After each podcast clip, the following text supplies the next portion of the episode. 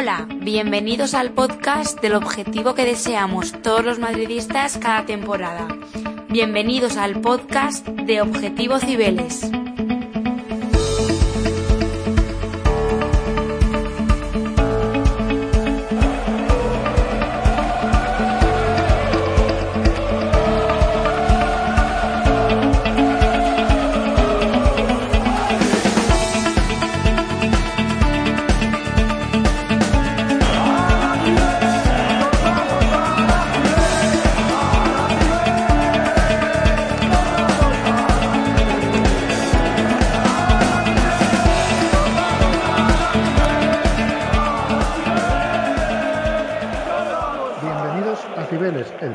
Objetivo Cibeles. Este es el sexto programa de la novena temporada y en él vamos a hablar de los últimos partidos que ha disputado el Real Madrid en competiciones nacionales, la Supercopa de España, en la que fue derrotado en la final por el Fútbol Club Barcelona por tres goles a uno, la Copa del Rey, en la que se ha clasificado después de eliminar a varios rivales y sobre todo al Atlético de Madrid en cuartos eh, y al Villarreal en octavos eh, clasificado para la semifinal donde ya sabemos que va a disputar una plaza para la final contra el Fútbol Club Barcelona y también vamos a hablar del Real Madrid en la Liga donde ha tenido un par de victorias pero también ha tenido un empate contra la Real Sociedad. Bueno, eh, para el programa de hoy contamos con la presencia habitual de Juanpa, arroba Juanpefrutos en Twitter. ¿Qué tal Juanpa? ¿Cómo estás? Bien, bien. La verdad que se está poniendo interesante la temporada en este momento y bueno, vamos a ver. Muy bien. Eh, hablaremos, de, obviamente, de, estos resultados deportivos y luego también hablaremos de más temas de actualidad del Real Madrid. Eh, también hoy contamos con la presencia de Nacho, arroba en Twitter. ¿Qué tal, Nacho? ¿Cómo estás? Muy bien, ¿cómo estáis vosotros? Em, muy, muy contento de escucharos y, joder, pues viviendo unos tiempos un poco raros, con partidos cada dos días y medio, tres días, y no nos da tiempo ni, ni siquiera enterarnos de lo que pasa, porque cuando estamos mirando un partido y analizando un poquillo lo que ha pasado, lo que está pasando, lo que va a pasar, ya, ya han pasado otros dos. Pues sí. sí, sí, no, esto va, eh, claro, esta temporada con el calendario apretado por culpa del Mundial, pues claro, esto es, claro, y encima pues el Real Madrid ha pasado rondas en Copa después de eliminar al Villarreal y después de eliminar al Atlético de Madrid, pues claro. Es raro, ¿eh? siempre caemos en la Copa y la tiramos. Yo creo que la vez que más habíamos llegado con el con el formato nuevo este de que solo se juega un partido, yo creo que fue contra la Real que precisamente caímos en semis, ¿no? Que nos Ah, no, no, no, en cuartos, en, un partido único en el Bernabéu, es verdad. Y yo creo que es lo que más. Y el año pasado igual, en cuartos contra el Bilbao. O sea que. Yo, yo recuerdo temporadas que ni siquiera el Bernabéu ha visto la Copa. claro, no, no, el último partido de Copa en el Bernabéu había sido este de que te digo yo de la Real, que fue a hace tanto, que fue a despejar Nacho, la pega mal, sale para atrás y se le queda a Isaac, y marca gol. Sí. Sí, sí, eh, en la... Pues sí, fue un 3-4, ¿no? Algo fue, así. Fue la temporada previa a la pandemia. Eso es. Y bueno, que ya creo que nos pilló pandemia en esa temporada, porque luego la liga eh, se paró y sí, porque era además era el año en el que Martín Odegar, luego hablaremos de, descartes y planificación de plantilla, etcétera. Martín Odegar todavía era jugador de la Real y por cierto el, el primer gol de la Real, si no recuerdo mal, fue un remate de Odegar que rechazó mal militado y, acabó en propia puerta prácticamente el primer gol de la Real Sociedad. Pero bueno, vamos a ir hablando un poco de los últimos resultados del Real Madrid. Desde la última vez que grabamos podcast, pues bueno, el Real Madrid había jugado la jornada 16 contra el Villarreal, había perdido 2-1 en aquel partido que ya comentamos en su día. Y bueno, eh, se fue a, a, jugar a Arabia Saudí, pues una competición de la Supercopa que tiene este formato de el primero de la liga, el segundo de la liga el y los dos finalistas de Copa. Bueno, pues el Real Madrid jugó la primera semifinal contra el Valencia, ganó en la tanda de penaltis después de un empate a uno al final de la prórroga y de los 90 minutos del partido. Y luego, pues en la final, pues perdió por 1-3 contra el Barcelona, un resultado que casi durante todo el partido fue de 0-3 y al final, pues un gol de Benzema en el minuto 92, pues hizo que el Real Madrid no se fuese sin marcar en ese partido, aunque bueno, lógicamente el título fue para el Fútbol Barcelona, que llevaba bastante tiempo sin, sin tocar metal. Eh, en el siguiente partido que jugó el Real Madrid en Copa, pues empezó bastante mal contra el Villarreal. La primera parte iba perdiendo 2 a 0, pero la segunda parte, eh, después de unos buenos cambios y una buena reacción del equipo, eh, entraron Ceballos y Asensio, que revolucionaron al, equipo. Y bueno, el Real Madrid remontó 2-3 y se clasificó para la siguiente ronda de cuartos de final, donde fue emparejado contra el Atlético de Madrid. En Liga se ganó con bastante solvencia en casa del Atleti de Bilbao, en San Mamés, en el nuevo San Mamés por 0-2. Luego se recibió al Atlético de Madrid en el Bernabéu. Se iba perdiendo el partido después de la primera parte bastante mala del equipo, pues por 0-1. Y en la segunda parte, pues bueno, el equipo reaccionó, logró empatar con un golazo de Rodrigo. Y luego ya en, las, en la prórroga, el Real Madrid, sobre todo después de la expulsión de Savic, acabó eh, remontando eh, al Atlético de Madrid y marcando dos goles, 3-1 al final de la prórroga y bueno, clasificados para la semifinal de, la Copa del Rey. Y en Liga, el último partido, pues se ha empatado a cero en casa contra la Real Sociedad, después de que el Real Madrid creara y generara muchas ocasiones, pero tanto Remiro, que hizo un gran partido, el portero de la Real Sociedad, como nuestros delanteros, porque no estuvieron acertados de cara gol, pues hicieron que el partido acabara con empate a cero. La Real Sociedad tuvo alguna ocasión a la contra, sobre todo una de Cubo, de el exjugador del Real Madrid, pero mm, no, vamos, el marcador al final no se movió, sobre todo después del minuto 75-80 prácticamente no hubo ocasiones y el Real Madrid, pues bueno, eh, eh, pinchó, entre comillas, eh, en casa eh, contra la Real Sociedad y bueno y ahora la clasificación a falta de un partido para acabar la primera vuelta tanto de Barcelona, Real Madrid, Betis y Valencia que son los equipos que jugaron la Supercopa de España pues ahora mismo el Barcelona es líder con cinco puntos de ventaja sobre el Real Madrid. Eh, en fin bueno esto es un pequeño resumen de lo, en lo que se refiere al tema deportivo. Eh, no sé Juanpa si quieres comentar algo de bueno lógicamente el calendario es muy apretado la decepción de la Supercopa, la ilusión de la Copa, que este año parece ser que sí que se están tomando muy en serio los jugadores y el, y el equipo técnico. Y luego, pues bueno, lo de la liga, que lógicamente pues es, es, un paso atrás para la lucha eh, por el título contra el Barcelona. Y luego también, pues bueno, un Barcelona que no pincha. es un Barcelona que está a ritmo de 50 puntos en la media en la primera vuelta, que bueno, es una barbaridad. Sí, sí. Eh, pues eh, lo ha resumido perfectamente. A ver, mi, mi, visión es que como todos los eneros, yo, y no necesariamente con Pintus, también antes de Pintus, también con Dupont y con, y con, en general, desde hace muchos años, el Madrid, en enero, siempre, siempre lo pasa mal. Y antes, y antes de quizás de tener eh, una mejor preparación física y más específica, también lo pasábamos mal por los campos, porque los campos en enero, estoy hablando de los años 80, 90, los campos estaban fatal y ya, pues ahí no, el Madrid no podía imponer su, su mejor calidad, ¿no? Y entonces en enero siempre ha sido un mes malo para nosotros. Y la Copa, eh, pues, pues eh, se ve reflejado ahí, en que, en que no, no ganamos tantas copas.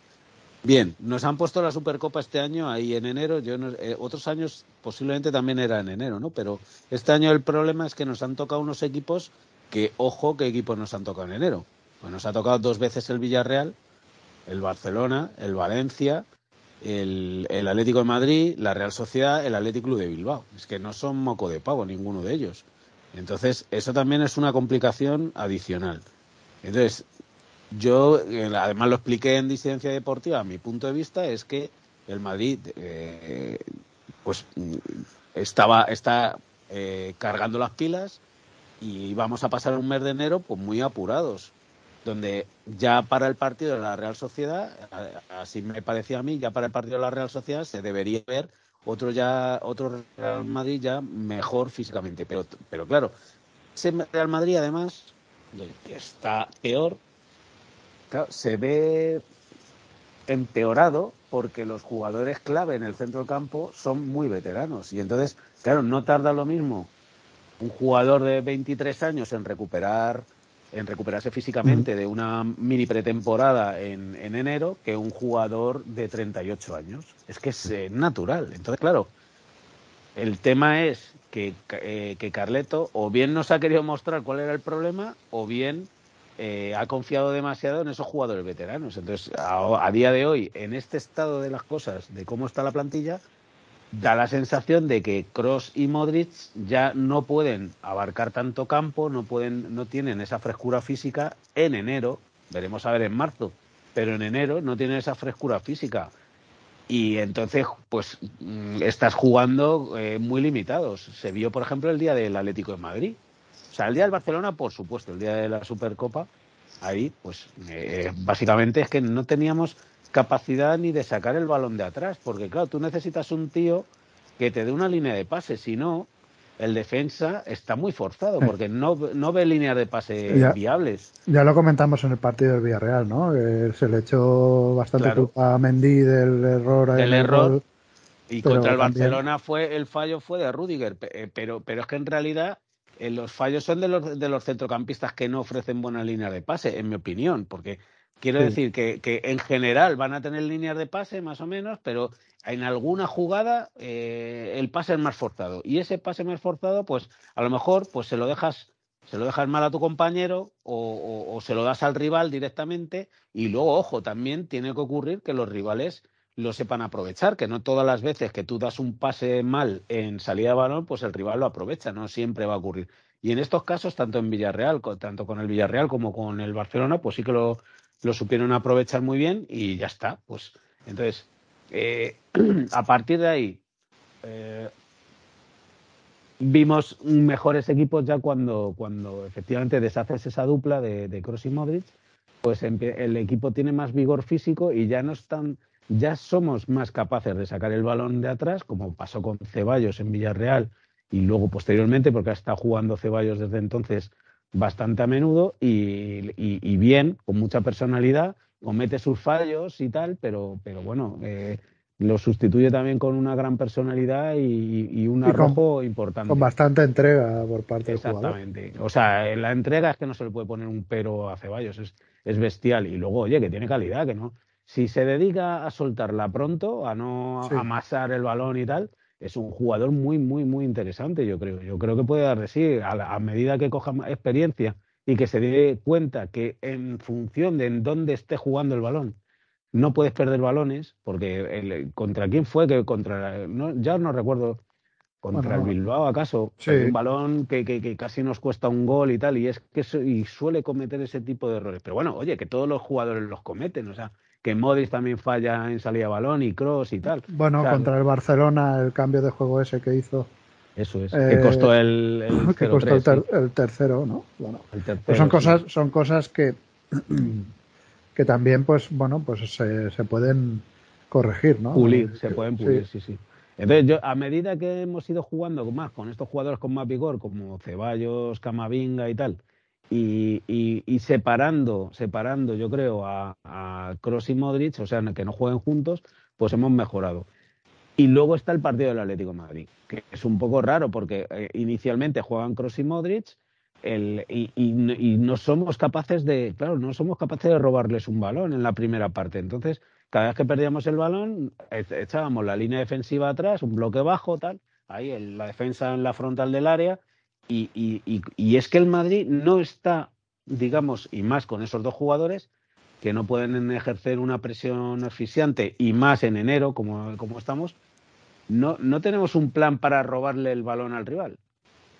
y, tampoco, y tampoco tenemos al jugador para robar o hacer ese, ese trabajo con plenas garantías. Sí que lo tenemos, lo que pasa es que ha estado lesionado que es Chuamení. eso es. O sea, que si no tiene. Es que esa es otra que no he comentado, efectivamente.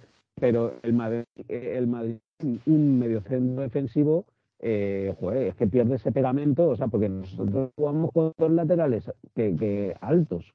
Entonces, claro, si suben los dos laterales a la vez y tal, para abrir más el campo del rival y un medio centro, un medio centro, que mucho campo, que tenga mucho físico y demás para poder ir a ambas bandas y lo que sea necesario y poder robar. Entonces, claro, contra el Atleti, es que ya digo, o sea, era, bueno, pues ellos movían el balón, tampoco es que nos crean de excesivo peligro, pero, pero es que somos incapaces de robarla, porque hay otras veces que dice, bueno, pues voy a forzar a que el rival lleve el balón a la banda y ahí en la banda ya le presiono con tres y le esfuerzo el error. En este caso es que no es así. Entonces, al final básicamente es esperar a que el equipo rival falle algún pase o, que por talento defensivo puro nuestro, pues, le, pues porque los nuestros son más rápidos que el rival o lo que sea, pues te robo el balón, Camavinga, que tiene unas piernas que parece una araña, o sea, el tío es que en los duelos es tremendo, macho, siempre toca balón.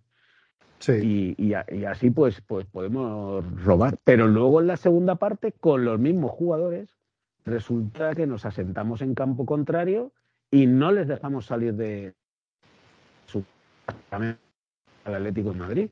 Y son los mismos jugadores, simplemente poner énfasis en que en, intentar robar el balón inmediatamente después a, perderlo con una presión con, los centrales más, más altos y demás y con los mismos Modric y Cross. Entonces es que eso es algo que me, que, me dejó bastante, bastante alucinado. Pero vamos, en general, a día de hoy yo, mm, oye, con uno de los dos jugaría, pero no con los dos.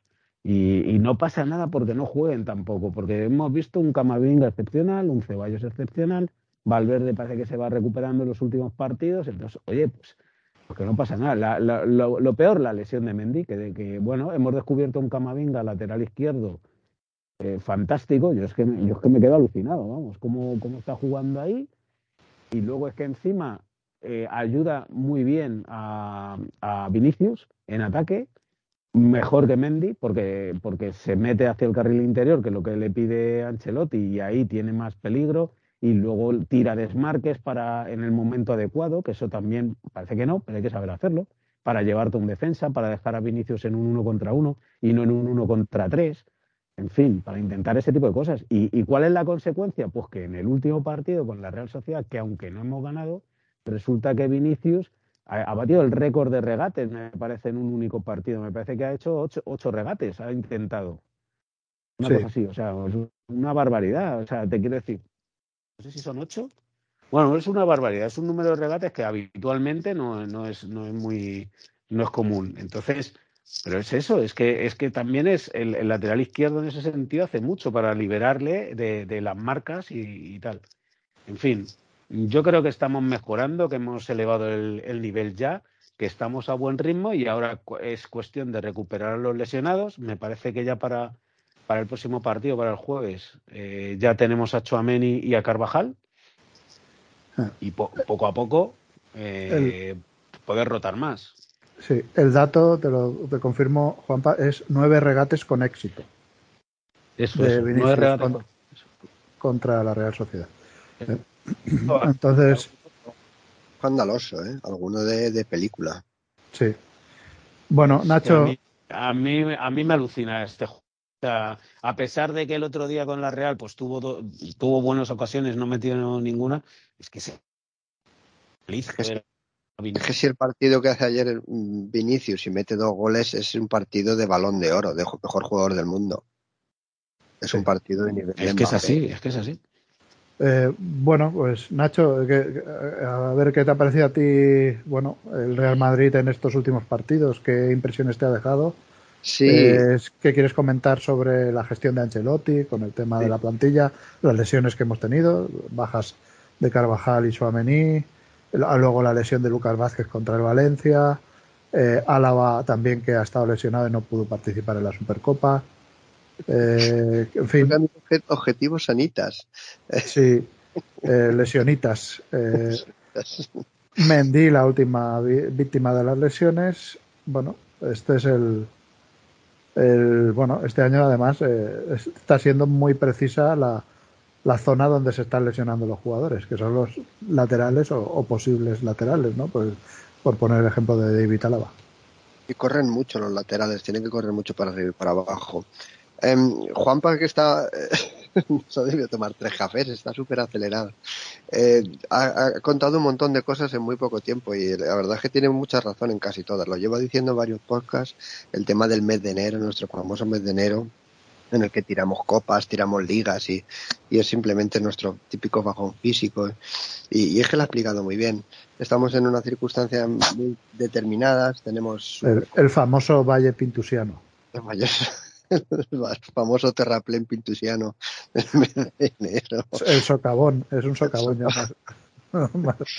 que un ha, ha, hablado de muchas cosas, ha hablado de presión, ha hablado de salida de balón, de lesiones, de jugadores en particular y joder, que lo ha explicado muy bien. Yo puedo puntualizar un par de cosas que me, que, me he apuntado aquí mientras él hablaba. Eh, hablaba, por ejemplo, vamos a englobar partidos porque es una locura. Yo ya me he perdido. Además ha habido alguno que no he visto como el del Barcelona, gracias a Dios que no lo vi porque madre mía.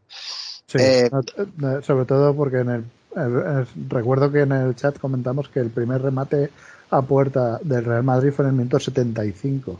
Eso es terrible, terrible. Que un em, remate lejano de Cross.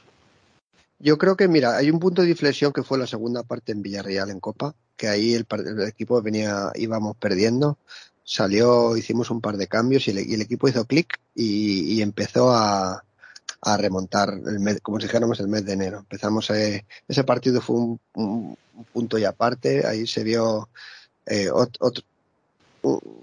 una evolución diferente en todos los sentidos y ese partido con el famoso 2-3 de Ceballos y a partir de ahí todo ha, venido bastante diferente. Luego el partido del Atleti ha sido un poco más... Yo creo que Ancelotti tuvo un poco cagoncete y se no se traicionó, simplemente puso a... tiró de jerarquía, ¿no? La jerarquía. Eso es, se puso a Kroos y a Modric ahí sabiendo que Ceballos, Jamavinga y demás están muchísimo mejor. Y, y yo creo que fue un poco lo que pasó y que el Atleti se la, que se la jugaba. O sea, es que no tiene, no tiene nada. Está, tiene, está a 20 partidos de liga de terminar la temporada que, que, que está acabada para esa gente. Y por eso han montado la capa. Tienen que asegurarse la Champions y, si pueden, asegurarse de a, ayudar al Barcelona a ganar la liga. Bueno, esos son los objetivos que le quedan al Atlético de Madrid. Queda mucho, porque yo el Barcelona tampoco mucha suerte está teniendo. Pero bueno, ya veremos. El, mira, me gustaría decir un poco, un, poco sobre la presión que hacemos nosotros y que nos, y que nos hacen. La presión, el tema de la presión en el, en, el fútbol moderno ha cambiado bastante. Yo, eh, no lo sé, yo no soy muy de, fijarme en cómo cómo los equipos eh, tácticamente se sitúan, sobre todo defensivamente. Yo soy, yo soy bastante bastante zote y yo no soy capaz de yo no soy muy bueno para analizar fútbol simplemente veo lo que ve todo el mundo pero bueno el que está aquí soy yo no hay otro pues entonces tengo que contarlo no entonces la presión ha cambiado la, yo, te pones a pensar en la presión que hacía, ¿os acordáis de las, carreras tribuneras de Raúl que se ponía y el equipo arrastraba y tal? Poco parecida, parecida, me ha recordado una acción que hizo Rodrigo el otro día contra la Real Sociedad, ¿no? Que se pegó una paliza a correr para recuperar un balón pero a lo que me refiero es la presión tiene que estar muy trabajada. Es una cosa que los entrenadores y todo eso, y si te fijas, lo vimos en el partido de Villarreal. Lo estaba contando Juanpa, partido de Villarreal, Barcelona lo hace muy bien. Nosotros no lo hacemos muy bien, no la hacen muy bien. Por eso tenemos esos problemas para sacar el balón últimamente. Eh, no solo por la baja de Chouameni, es simplemente porque eh, es que está trabajado, no, no, si te fijas al portero no le, no le persigue, no, no, no es una presión en la que cada jugador se coge a uno, se, se coge al hombre y, y, se presiona todo lo que se pueda, no. Simplemente hay ciertos jugadores a los que se les, eh, se les marca, se les flota a varios metros para que simplemente pas, den el pase y se pueda robar.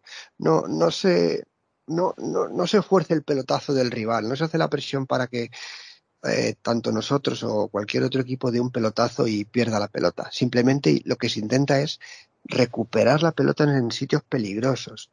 Se vio en el partido famoso de Liga del Villarreal, el que hablaba Juanpa, en el que cómo robaron a Cross, y, es que se está viendo. Y eso el Barcelona.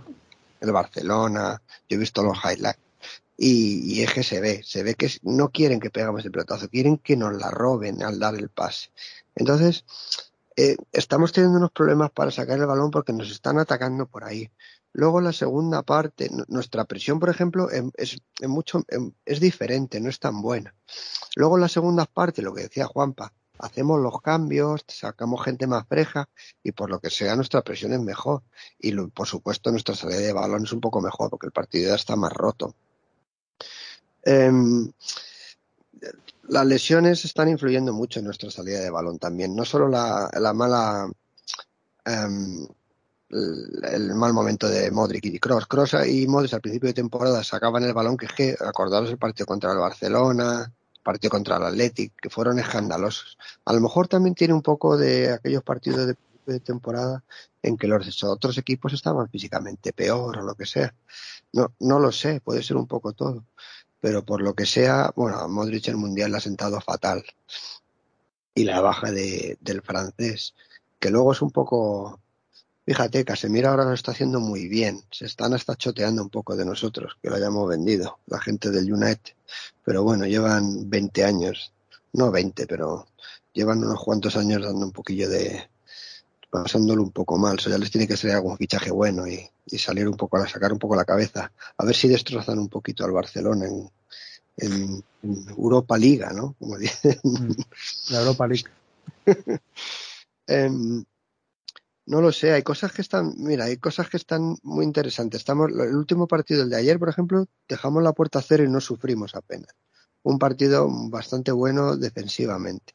No, no fue el mejor, evidentemente. La Real Sociedad tenía bajas, y las lesiones que estamos teniendo. Es que, queréis que hablemos de planificación, yo creo que lo deberíamos dejar un poco para el final, pero no lo sé. Yo llevamos muchos años aquí, lo hemos comentado nosotros tres un montón de veces, diciendo que necesitábamos una, un repuesto para Casemiro, para todos este tipo de, de meses complicados y, claro, lo tenemos, lo conseguimos, lo encontramos, nos sale bien y, vendemos a Casemiro. Pues claro, es un poco. Es que precisamente a Chouameni se le ficha este año porque Casemiro comunica al club después de la final contra el Liverpool que se quiere ir. Y entonces, claro, al no tener la seguridad de que Casemiro se quede en el Real Madrid es cuando el Real Madrid activa todavía con más intensidad la opción Chouameni. Y gracias a la sinceridad de, sinceridad de Casemiro, el Real Madrid consigue a un precio razonable, entre comillas, a Chouameni cuando si hubiese vendido primero a Casemiro y hubiese luego intentado fichar a Chouameni, pues de los 80 ah, pues millones que 120. Pues se hubiesen transformado en 100, ciento y pico, sí. Sí, sí, seguro. Sí, sí. sí. Y, y, yo, y no sé por qué a mí me huele que esto está ocurriendo lo mismo con Cross y, y Bellingham. No sé por qué a mí me huele. Es decir, si Cross a lo mejor, imaginemos que no quiere seguir. Si Cross anunciara que no va a seguir, que por cierto dijo que lo anunciaría ya, en febrero. Entonces, si anuncia que no quiere seguir, eh, Bellingham se nos, vamos, nos sube el precio un montón. Entonces esperemos que no sea así. No sé por qué me huele que, no sé por qué, ¿eh? pero fíjate, yo creo que, tiene más posibilidades de seguir Modric que, que Cross. No sé por qué. Yo creo que, a Cross no le gusta nada ser suplente. Es un tío raro. No, más que raro, yo, yo lo que creo que es una persona que tiene bastante claro lo que quiere. Es que además lo dijo de siempre, ¿eh? Es que al poco de llegar ya dijo que no jugaría hasta ser muy mayor, que, vamos, que, con 33 años así se veía ya retirado. Claro, que él no, él no se veía jugando con, bueno, pues ya estando pues a un nivel competitivo menor. O sea, él lo que quiere es competir el máximo que pueda, pero siempre al máximo nivel. El día que él no se vea que puede competir al máximo nivel, pues va a decir que ya no va a seguir. A ver, de momento yo creo que sí que está en estos meses, vale, pues puede pasarlo un poco peor físicamente y tal, pero bueno, yo creo que hay que esperar a verle en marzo, abril, a ver qué tal. Digo yo, y ahora en febrero yo creo que va a subir ahora también el nivel. Ya le vimos bien contra la...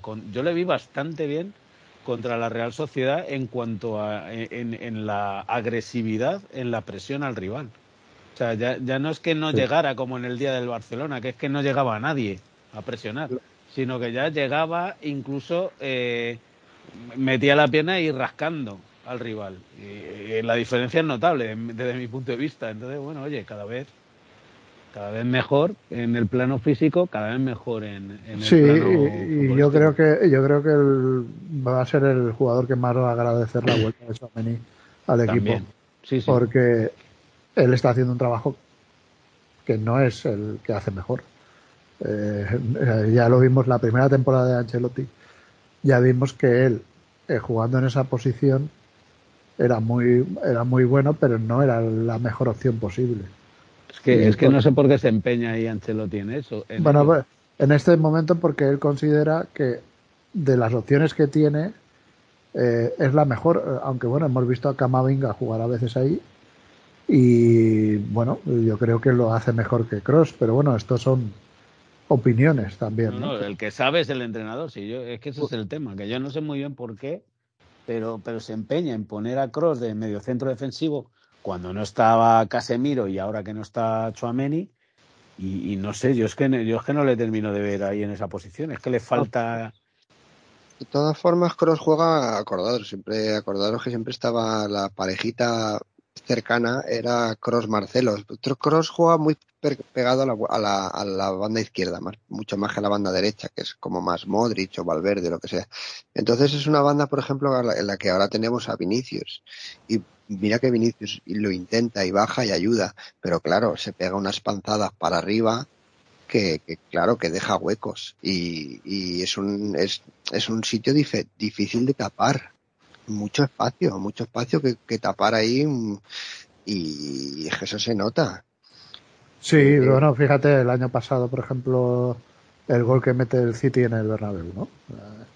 Eh, que Casemiro había ido a una presión ahí, un poco arriba, un poco alta, y claro, el City que tiene calidad, pues en dos toques eh, se encuentra Gundogan prácticamente sin nadie delante, le da un pase a, Bernardo Silva que llega a la frontal y le pone el pase.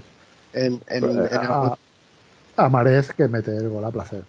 En el gol que nos mete el Atleti el otro día, que es un buen gol. Sí, sí. Lo hicieron bien, simplemente aprovechando. Es, es, un golazo, un golazo. Claro. Pero es que son, jugadas, son jugadas difíciles de defender.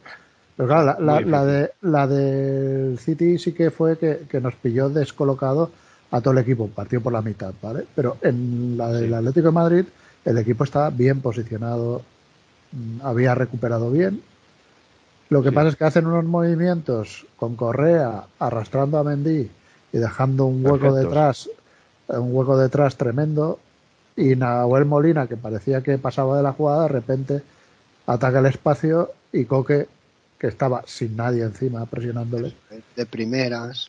Eh, pues la pone de primera, la pone, perfecta. Es que la pone perfecta, en el momento perfecto, justo cuando Nahuel estaba más o menos en la línea de, la, de, nuestra línea defensiva. Es decir, perfecto el, momento del pase, perfecto el, la fuerza del pase, al, perfecto al sitio donde va el pase, perfecto luego el toque de Nahuel al segundo palo entre el portero y los defensas. Y, Morata solo tiene que empujar. Es que, la verdad que es un gol perfecto. O sea, es que es así. Yo me he hecho, yo me he hecho una, un screenshot porque es un gol en que Morata no está fuera de juego, que siempre están fuera de juego. Pues sí, sí, es curioso. Sí, no, todos en ese momento dijimos, a ver si hay suerte, pero no. Eh, en fin, bueno, son, son situaciones que se, que se dan cuando tú vas haciendo también muchos cambios en el centro del campo, eh, en la defensa. O sea, el, Real Madrid prácticamente ha, hecho, pues yo que sé, cuatro o cinco defensas diferentes entre todos los partidos. Eh, Lucas contra el Valencia eh, y Militao Rudiger y Mendy contra el Valencia. Luego se lesiona Lucas. Carvajal con quién más con Rudiger, Militao, Mendy y tal. Otra defensa diferente. Luego en la Copa también hay más cambios, porque Carvajal se lesiona. Nacho entra en escena. Eh, luego, eh, ahora Mendy se ha lesionado, Nacho a banda izquierda, Camavinga a banda izquierda también. En fin, bueno, ha sido. Muchas veces se hablan de las rotaciones, meritocracias y tal, pero en el fondo aquí lo que ha habido es, bueno, que el, el banquillo no daba muchas más opciones, porque estaba la acción Odriozola. Odriozola, recordemos que jugó contra el Cacereño y se lesionó. Y bueno, ha estado de baja, ha vuelto a recuperarse. Vallejo salió un rato contra el Cacereño, pero luego en otros partidos no ha salido, también porque con el fichaje de Rudiger ahora sí que tiene un tapón en esa zona. Eh, si están todos los centrales sanos, eh, incluso tiene a Nacho por delante en la rotación. ¿no? Entonces, bueno, el caso de Vallejo, pues es un caso de un jugador que, bueno, está haciendo mm, más que fondo de banquillo, fondo de plantilla, porque es que no, no es un jugador con el que se cuente habitualmente, como Mariano, como Hazard o como Odriozola. Son cuatro fichas. nos, ponemos, el podcast del principio de temporada de a ver si hay suerte y Hazard con el Mundial se enchufa, a ver si hay suerte y Asensio podría hacer ahí de buen centrocampista y no sé qué. Qué decepción con Hazard, ¿eh? madre mía. Bueno, es un, es un jugador que, que, no ha podido regresar a su nivel después de la lesión que tuvo. Es, es la realidad. Y no, y yo no, y yo no creo que, parece, Parece que ni la ha intentado, ¿eh? Yo creo que sí que lo ha intentado. Lo que pasa es que mm, cuando tú te.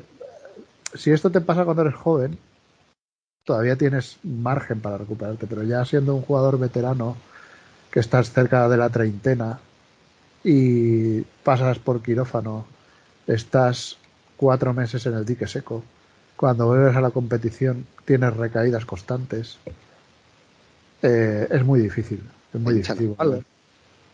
Sí, bueno, eso aparte ya lo comentamos en su momento, le han, le han pegado bastante fuerte en el Real Madrid.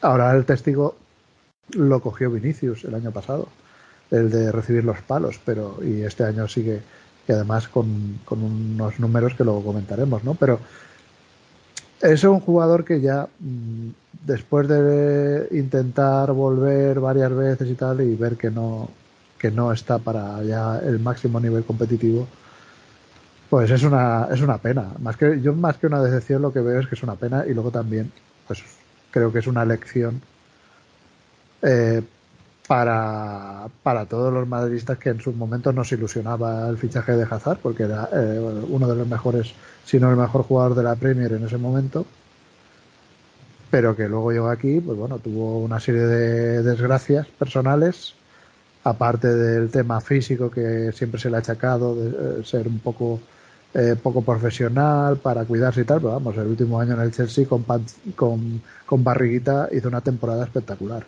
Siempre la sí, top, 5 mundial era. Y, bueno, lógicamente no quiero decir que Hazard sea Maradona, pero Maradona tenía barriguita y era un fenómeno. O sea, una cosa tremenda verlo jugar.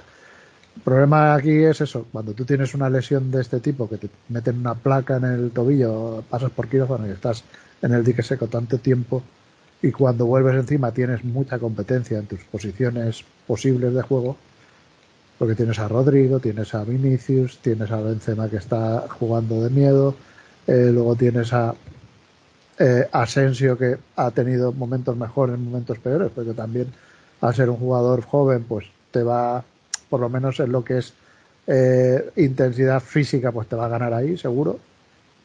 Pero, pero claro, estamos hablando de una inversión del Real Madrid muy alta, muy alta. Y si a eso le sumas lo de, lo de Hazard, lo de Jovic, y si queréis aquí ya abrimos todo el tema de la plantilla, la gestión de, la plantilla, y de cómo está elaborada la plantilla y por qué hemos llegado a esta situación en la que ahora mismo pues hay jugadores muy jóvenes y jugadores muy veteranos, pero hay poca gente intermedia. clase media, sí. Más que, más que clase media. clase media, sí jugadores de, jugadores de, de, mediana edad, ¿no? O sea, que no, no son ni... De mediana experiencia, o sea, ni... Eso, sí. Los Ceballos, Asensio... Isco lo, teníamos, pero se quiso ir también. bueno, pero es que Isco ya está en 30 años. Ya, está dentro de lo que denominaríamos veterano, ¿no? Mm. Pero claro, bueno, si queréis lo, lo analicemos ahora. Es decir, eh, en la portería tenemos a Courtois y a Lunin y luego Luis Federico, el tercer portero, es un poco más portero del Castilla que otra cosa casi, y luego pues bueno, hay otros, otros jugadores. de hecho no está en, la, en la plantilla, o sea, en la, en la web del Real Madrid no aparece el tercer portero en la plantilla. Son 23 ahora mismo. Sí, no ocupa ficha de primera plantilla. Eh, entonces, Courtois Lunin, eh, la, la, portería está bien cubierta, eso estamos de acuerdo. Carvajal, que es un defensa que ya tiene 32, 31 años, va a cumplir 32 eh, ahora en enero. perdón, acaba de cumplir 31 años en enero, perdón.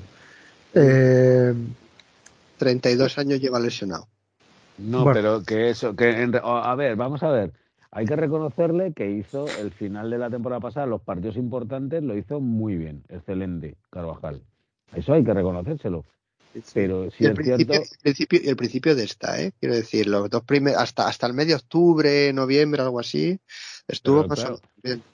Tiene cierta irregularidad con las lesiones, vamos a ver si ahora se terminan ya con esta última y ya le tenemos bien de aquí al final del año, pero, pero sí, tiene ese, ese problema con las lesiones. Y claro, pues es que al final muchos partidos pues no puedes contar con él. Eh, es, fue recordemos que aquí se comentó que en su momento la renovación de Carvajal fue junto con la de Lucas Vázquez, pues fueron renovaciones polémicas porque la gente lo que quería era renovar esa posición, ¿no? Completamente. Sí. Eh, bueno, a Carvajal se le ha renovado hasta 2025, o se le renovó hasta 2025, y a Lucas Vázquez hasta 2024. Lo digo porque luego haremos un pequeño análisis de lo que está por venir. Eh, Militao, bueno, Militao es un central de 25 años, de 100 cumplidos, ahora mismo. Puede ser, puede es ser de, los mejores centrales. De los mejores. Entre los cuatro o cinco mejores, seguro, seguro. bueno, yo le, yo le pongo entre los tres, vamos, es que no, no, es que no me salen tres, tío. Es que no, que, ¿quién te sale mejor que él? A mí ahora, mismo, En estado de forma ninguno, pero claro, te pones a pensar en Van Dijk, te pones a pensar en Kimpembe, te pones a pensar en gente así, pero vamos, los de Bayern de Múnich, ¿cómo se llama este chico? Mecano, pero en estado de forma no, en estado de forma no mejor. tiene contrato hasta 2025 también. Uno de los jugadores. El, del Barcelona, este, ¿cómo se llama? Eh, Araujo. Araujo, sí, es un jugador que, que está, está muy bien y, bueno, es un jugador que le está dando muy buen rendimiento al Barcelona, aunque también es un jugador que está teniendo lesiones, es otra cosa que, que también hay que tener en cuenta, ¿no? Cuando se habla de un jugador. Eh, David Álava, bueno, es un jugador de 30 años, relativamente joven, Todavía le quedan dos, tres años buenos. Tiene contrato hasta 2026. Bueno, yo creo que es un buen fichaje del Real Madrid. En la temporada pasada, además llegó como agente libre. Debe tener una ficha alta, obviamente, para compensar todo el tema de las primas de fichaje y tal. Pero es un jugador que es polivalente, puede jugar de lateral izquierdo, puede jugar también de centrocampista. Eh, bueno, es, un jugador que creo que le está dando buen rendimiento al Real Madrid a pesar de momentos de forma. Eh, Jesús Vallejo, Jesús Vallejo central, 26 años, recién cumplidos, eh, le tiene contrato hasta 2025. Eh, bueno, fue una apuesta en su momento por un jugador joven, español, capitán del Zaragoza, capitán de la sub-21, bueno, un jugador que prometía mucho. Tenía muy, muy buena pinta. Tenía muy buena pinta no ha tenido continuidad. Cuando ha salido cedido no ha dado el nivel que se esperaba de él. No, porque fue estuvo en el Granada y no y no se hizo con el puesto de titular en el Granada. Estuvo en Alemania primero, ¿no? Y luego no jugó. Sí, estuvo en el Eintracht de Frankfurt. Bueno, tuvo, tuvo momentos buenos con momentos malos, ha tenido lesiones, bueno, en fin, lo normal en la carrera de un futbolista joven, ¿no? Que, que está intentando ser llegar a, consagrarse dentro de la élite, pues bueno, pues puedes tener más suerte o menos suerte dependiendo de, cómo te acompañen las lesiones o no. ¿no? Eh, no, eso sí, un chico fenomenal, nunca ha dado ningún problema, asume su rol dentro del Real Madrid con bastante eh, profesionalidad y en, eso, cuando ha tenido que ser, eh, ha tenido que jugar minutos o ha tenido que ser titular, pues él ha salido y bueno, ha dado todo lo que ha podido, ¿no? Recordemos la, semifinal contra el City, ¿no? En el Bernabéu. Eh, luego tenemos a Nacho Fernández, que acaba contrato este año. Eh, tiene 33 años, recién cumplidos. Un jugador eh, que ya lo de siempre cumple ha quedado un poco pues obsoleto, sino que ha sido un jugador que ha dado un rendimiento al Real Madrid muy bueno. Ha jugado en todas las posiciones posibles en la defensa. Lateral derecho, lateral izquierdo, central derecho, central izquierdo. O sea, es muy polivalente y ha sido un jugador clave en algunas eliminatorias. ¿Eh? Eh, sido un jugador que si no llega a estar en la plantilla, pues hubiésemos tenido problemas para pasar según qué eliminatorias. Y luego está pues Álvaro Driozola, lateral derecho, 27 años recién cumplidos, contrato ah. hasta 2024. ¿eh? Es esta la edad de lo que decías tú. Está sí, la edad... está en la edad esa de clase media que podría estar pues Odriozola, eh, Mendy, luego pues tenemos a eh, Asensio, Ceballos, esas, edades en las que ni eres eh, de los más jóvenes ni eres de los más veteranos, ¿no? Estás ahí en la zona, digamos, de, plenitud del futbolista, ¿no? Digamos, o donde está en plenitud. Recordemos que Luca Modric, por ejemplo, llega al Real Madrid con 27 años, ¿no? estás en esa edad, ¿vale? Eh, bueno, jugador que no tampoco ha conseguido ganarse un puesto, pero bueno, tiene contrato hasta el 2024. ¿eh? Es decir, queda el resto de este año más el año que viene. Antonio Rudiger, eh, fichaje como agente libre este año, 29 años, jugador relativamente joven, tiene contrato hasta 2026, va a cumplir 30 años en marzo justo cuando nos enfrentemos al Liverpool, más o menos, por ahí, o, al Barça en Copa. Eh, y bueno, es un jugador que, bueno que de, momento pues bueno ha tenido partidos mejores o peores, pero bueno, yo creo que se puede considerar como un buen fichaje. Eh, Mendy, 27 años, cumple 28 en junio, tiene contrato hasta 2025. Es decir, le quedan este año más dos más. Ah, bueno. Pensaba que le quedaba, que era en 2024. No, no, este año más dos más. O sea, son de estos jugadores que no, que no todavía no están en fase de renovación, ¿vale? Lo que en el Real Madrid se habla, fase de renovación es cuando te queda un año o un año y medio, pues empieza a hablar para acometer la renovación del jugador o, bueno, o hacer la posturas acercar posturas para llegar a un acuerdo de cuál es la mejor salida para, los, para ambas partes. ¿no? Luego aquí pues sale Vinicius Tobía, Pablo Ramón, Rafa Marín, Marvel Antolín, que son del Castilla, tienen ficha con el Castilla que no vamos a comentar. Tony Cross tiene 33 años recién cumplidos, acaba contrato esta temporada. Bueno, está en sus manos renovar o no. Creo que en el club quieren que siga por lo menos un año más ir renovándole año a año. Otra cosa es que el jugador quiera dejar la práctica del fútbol profesional este año. Y es algo que está encima de la mesa, ¿no? Que se retire del fútbol. Veremos lo que pasa. Eh, Luca Modri tiene 37 años, va a cumplir 38 en septiembre de este año. Eh, tiene contrato también hasta final de esta temporada algunos dicen que es posible que renueve otra más, pero también otros, otros dicen que es posible que no renueve. Bueno, eso lo veremos. Lo que sí que a un año y medio vista, yo creo que es uno de los jugadores que hay que considerar que ya no estarán en el equipo. Porque ya tiene 37 años, va a cumplir 38 y más allá de los 38 años veo difícil yo que Luca Modric pueda seguir jugando en el Real Madrid. Pero bueno, ya veremos. Incluso si, renueva, ya acabará siendo residual lo que llevamos a veremos a ver yo es que, veremos a ver o sea de momento en lo que va de año Modric es titular.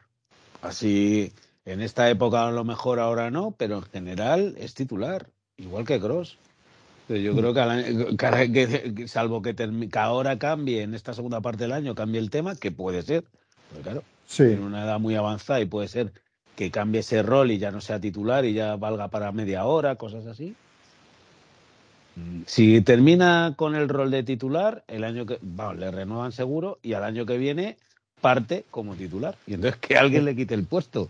Si es que también eh, lo que necesitamos es que alguien demuestre que es más valioso que un Luca Modric de 37 años. Es que, es que esa es la historia.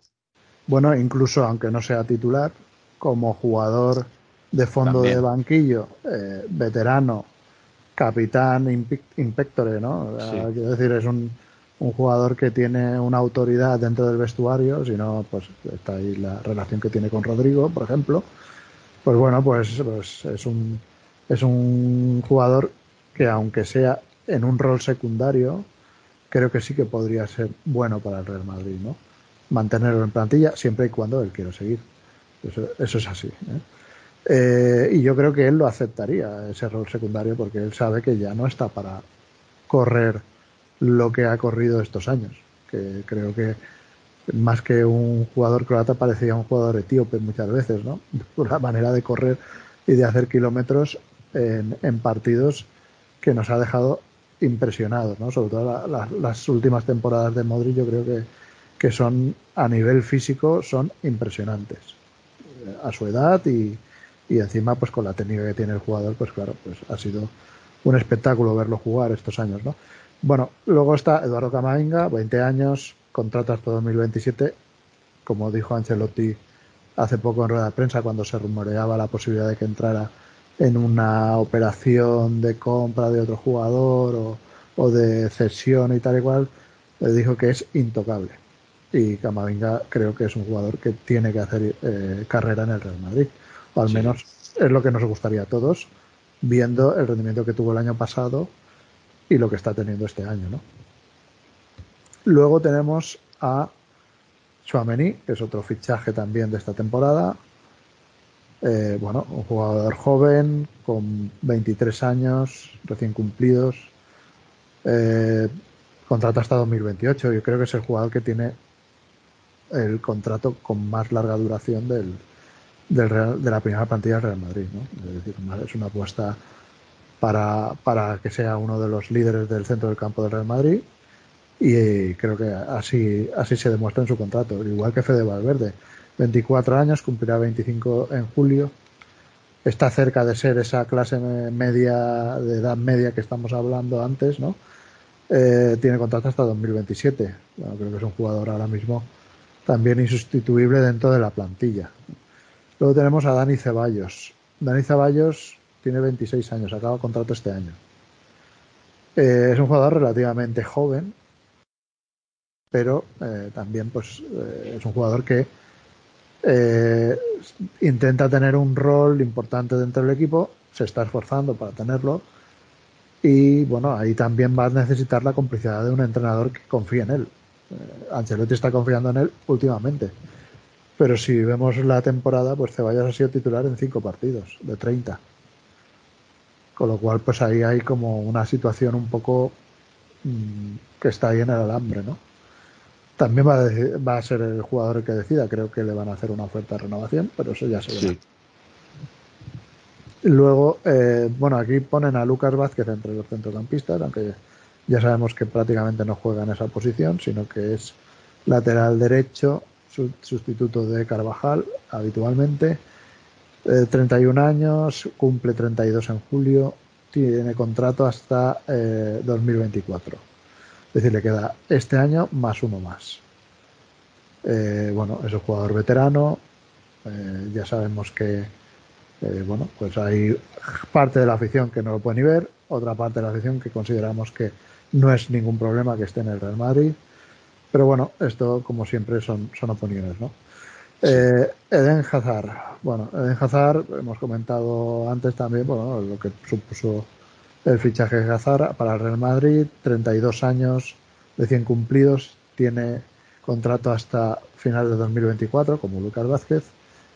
El jugador que, bueno, por desgracia, pues no está en dinámica competitiva y no parece que vaya a estarlo ya en el Real Madrid, con una ficha muy alta. Según eh, algunas fuentes, son 15 millones limpios que, se, que, que le cuesta al Real Madrid al año, es decir, 30 millones brutos es una ficha, es la ficha más alta del equipo. y es un jugador que no aporta absolutamente nada ahora mismo a la plantilla, ¿no? Karim Benzema tiene contrato hasta junio de 2023, 35 años recién cumplidos. Es un jugador que sigue rindiendo a buen nivel. Eh, bueno, va a depender tanto de él como del club que siga en la disciplina Real pero sobre todo de él. Que, que, bueno, yo creo que no, que si él quiere seguir no va a haber ningún problema. Aunque sea como jugador también como teniendo un rol de tipo Modric, ¿no? Eh, llegado el momento, creo que lo asumiría bastante bien. Yo creo que sí. Pero Karim no tiene que ir a la selección ya más, ¿eh? Y Modric sí. No, si ya ha renunciado, ¿no? Por eso. Ah, bueno, claro. Ah, vale, vale. Por eso lo digo. Bueno, ahora. Es importante. ¿eh?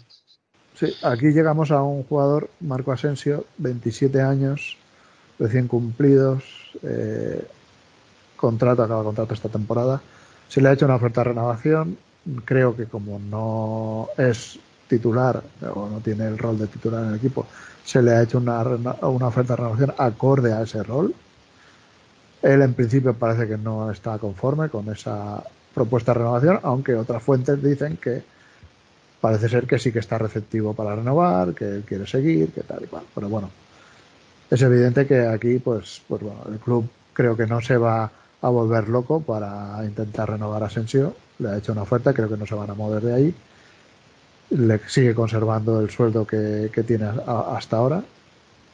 Y bueno, ahí depende ya de Asensio, que decida seguir o no. Eso ya. Eh, seguro que, que ofertas va a tener de otros clubes, porque es un jugador que, si decide dar un paso adelante, es un jugador que tiene calidad y potencial para ser un jugador más determinante de lo que es ahora, ¿no? Pero bueno, esto ya es algo que va a depender, creo que exclusivamente del jugador. ¿no? Entonces aquí, pues bueno, solo nos queda esperar a ver qué, pasa a final de temporada. Vinicius Junior tiene 22 años, ahora mismo creo que es el jugador más eh, valioso del Real Madrid. Se lo ha ganado, se lo ha ganado en el campo. Tiene contrato hasta el 30 de junio de 2024. Creo que es eh, todos estaremos de acuerdo que es una renovación obligatoria. Sí, dicen, dicen que está renovado, de hecho. Que han renovado al alza, pero bueno, tanto a él como a Rodrigo militado, pero que no se anunció todavía.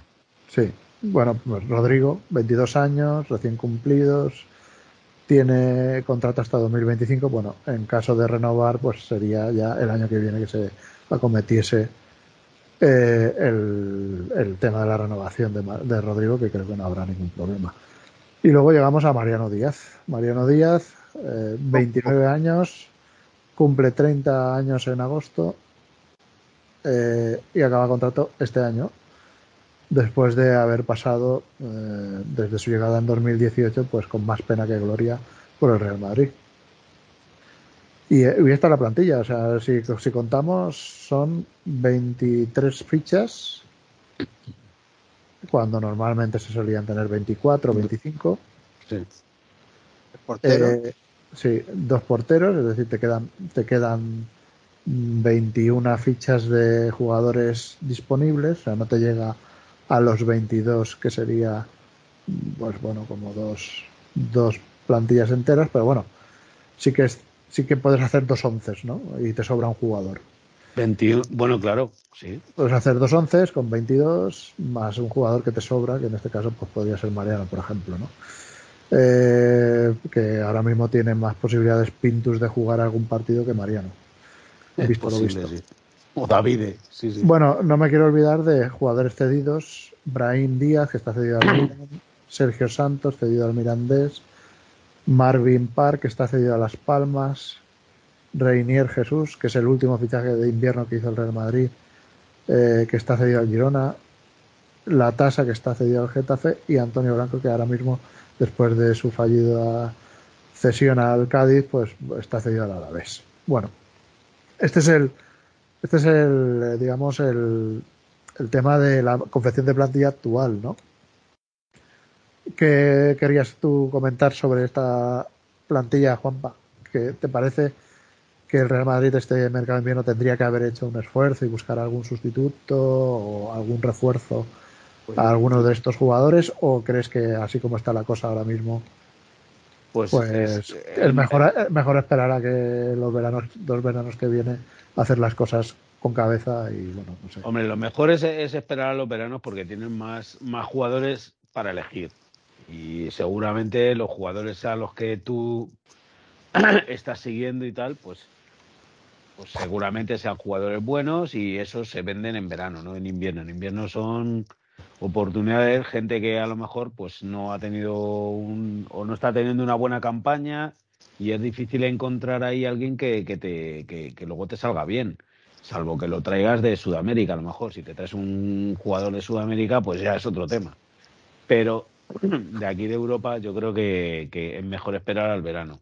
Dicho esto, hombre, habría que ver qué pasa con Mendy, porque si, si la lesión es grave o más o menos grave, pues hombre, a lo mejor podían. Es que no tenemos otro lateral izquierdo. Entonces, a, lo mejor ahí, eh, teniendo en cuenta que tenemos 23 eh, jugadores, pues es decir, que hay hueco pues podían haber intentado fichar algún lateral izquierdo, no sé quién. Eh, tenemos a Fran García en el Rayo. Eso no significa que sea Roberto Carlos. Que parece que es que Fran García es o va a ser Roberto Carlos o Maldini. Puede que sea un buen jugador, pero, pero todavía no, no sabemos el rendimiento que va a dar. Y, y, y, y, ese lo tenemos más o menos atado para el verano. Pero no sé si podría haberse dado el caso de haberle reclutado ya en este invierno. Y luego, pues para la de la. También está el caso de Miguel Gutiérrez. No, sé si, si hay opción de recompra con Miguel Gutiérrez, que está en el Girona. Parecido. Yo es que creo, es que dependerá qué pase con Mendy, porque Mendy estaban diciendo que estaba pidiendo más salario y que no llegaban a un acuerdo. Entonces, si no se le puede renovar, eh, pues a lo mejor habría que buscar una venta de Mendy. Si vendes a Mendy, pues hombre, pues, a lo, pues, pues, pues, lo puedes sustituir directamente con Fran y con, y con Miguel Gutiérrez. O con Fran y otro, o con Miguel Gutiérrez y otro. Eso ya no lo sé. Pero la cuestión es que son muchos, otros, son muchos. Hay muchos jugadores. Yo creo que la, la clave aquí de todo, de, todo lo que, está, de, que has comentado de la plantilla, es que bueno, pues vamos teniendo un equipito majo, sustituto del equipazo que teníamos de los jerarcas, donde yo, pues, yo creo que podemos destacar así a unos cuantos jugadores, ¿no? Courtois, Militao, Álava o Rudiger, uno, a, Militao, Álava, Rudiger, sin contar a Mendy, ¿vale? De ahí ya tenemos tres posiciones. Chuamení, Valverde, Camavinga y Vinicius y Rodrigo. Es que son, son, si no he contado mal, son ocho. Ocho de once. Nos quedan, lógicamente, buscar una sustitución de Carvajal, que a día de hoy es eh, indiferente, quiero decir, o sea, que es que no. Carvajal, pues sustituir a Carvajal tampoco, o sea, vamos a ver, desde el aprecio que le tengo como leyenda del Real Madrid y tal, pero que quiero decir que no parezca que sea muy complicado sustituir a Carvajal con un lateral derecho, digamos, eh, homologable. Homologable.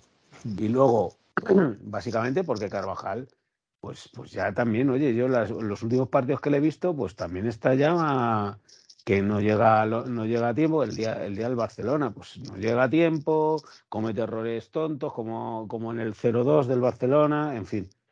Y luego hay que sustituir a Kroos y Modric, eh, y luego hay que sustituir a Benzema.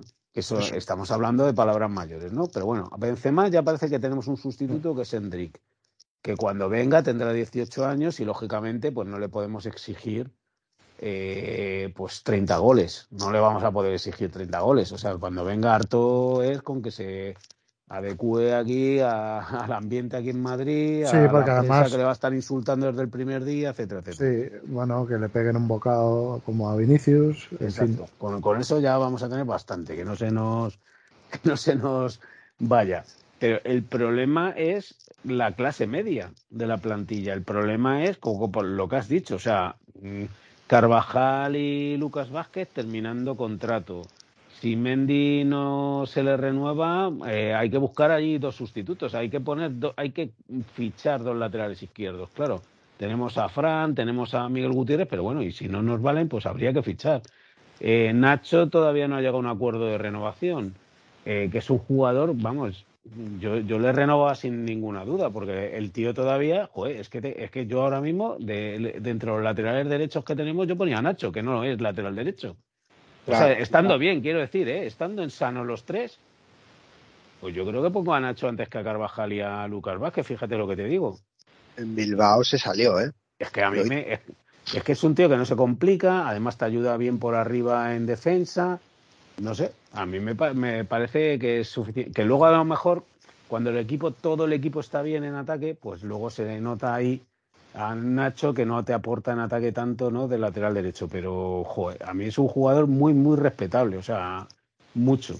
vamos, mis respetos al máximo para. No, y aparte, aparte que, aunque sea a nivel sentimental, Eso eh, también. Ya sabemos, que, ya sabemos que el tema de los sentimientos, pues en el deporte profesional. Es importante también, claro que sí. Eh, es importante, pero no es lo más importante. Eh, al final es el rendimiento, lo que se valora de los jugadores. Pero sí que sería bonito que un jugador que llegó, pues, muy pequeñito a la cantera del Real Madrid, pues acabase su carrera en el Real Madrid, ¿no? no se trata, no se trata, no se trata de eh, renovar por un tema de bueno, no, es que con todo lo que nos ha dado, no, no es por eso. Es simplemente porque sería un buen ejemplo para gente que está en la cantera que, que, se fije en el espejo de Nacho. Es un jugador que ha asumido su rol dentro del equipo con una seriedad y con una profesionalidad y con un cariño hacia el club porque evidentemente, evidentemente ha tenido ofertas para, para irse eh, y ahí está la, hemeroteca. En su momento tuvo una oferta de la Roma muy importante a nivel económico y deportivo y hablando con Zidane en su momento, pues bueno, pues decidió que iba a seguir en el equipo, ¿no? Que, que bueno, que al final también eso hay que agradecer a los jugadores que pudiendo ir a otros equipos, pues deciden quedarse en el Real Madrid, ¿no? Sí, sí. Y eso, por ejemplo, eso podemos decir ahora de jugadores jóvenes como Fede Valverde, como Vinicius, que seguro que ha tenido muchas ofertas, Rodrigo, Militao, etcétera. Pues bueno, pues son jugadores que han firmado un contrato en el Real Madrid y han dicho, no, yo quiero triunfar aquí y voy a ser fiel al contrato y voy a acabar mi, mi contrato y luego ya veremos. Si, si me lo gano en el campo, pues renovaré y si no, pues oye, pues a lo mejor me tengo que ir, ¿no? Eh, esto al final es, es lo que uno querría que, fuese el trato jugador con el club. Eh, eh, lo hemos visto con Luca Modri, lo hemos visto con Benzema, jugadores de los que no sabemos ni quiénes son sus representantes, yo por lo menos no lo sé. No tengo ni idea quiénes son. Eh, no sé si son familiares, no sé si es... Es que ni idea. no, sé, no, sé, no sé quiénes son.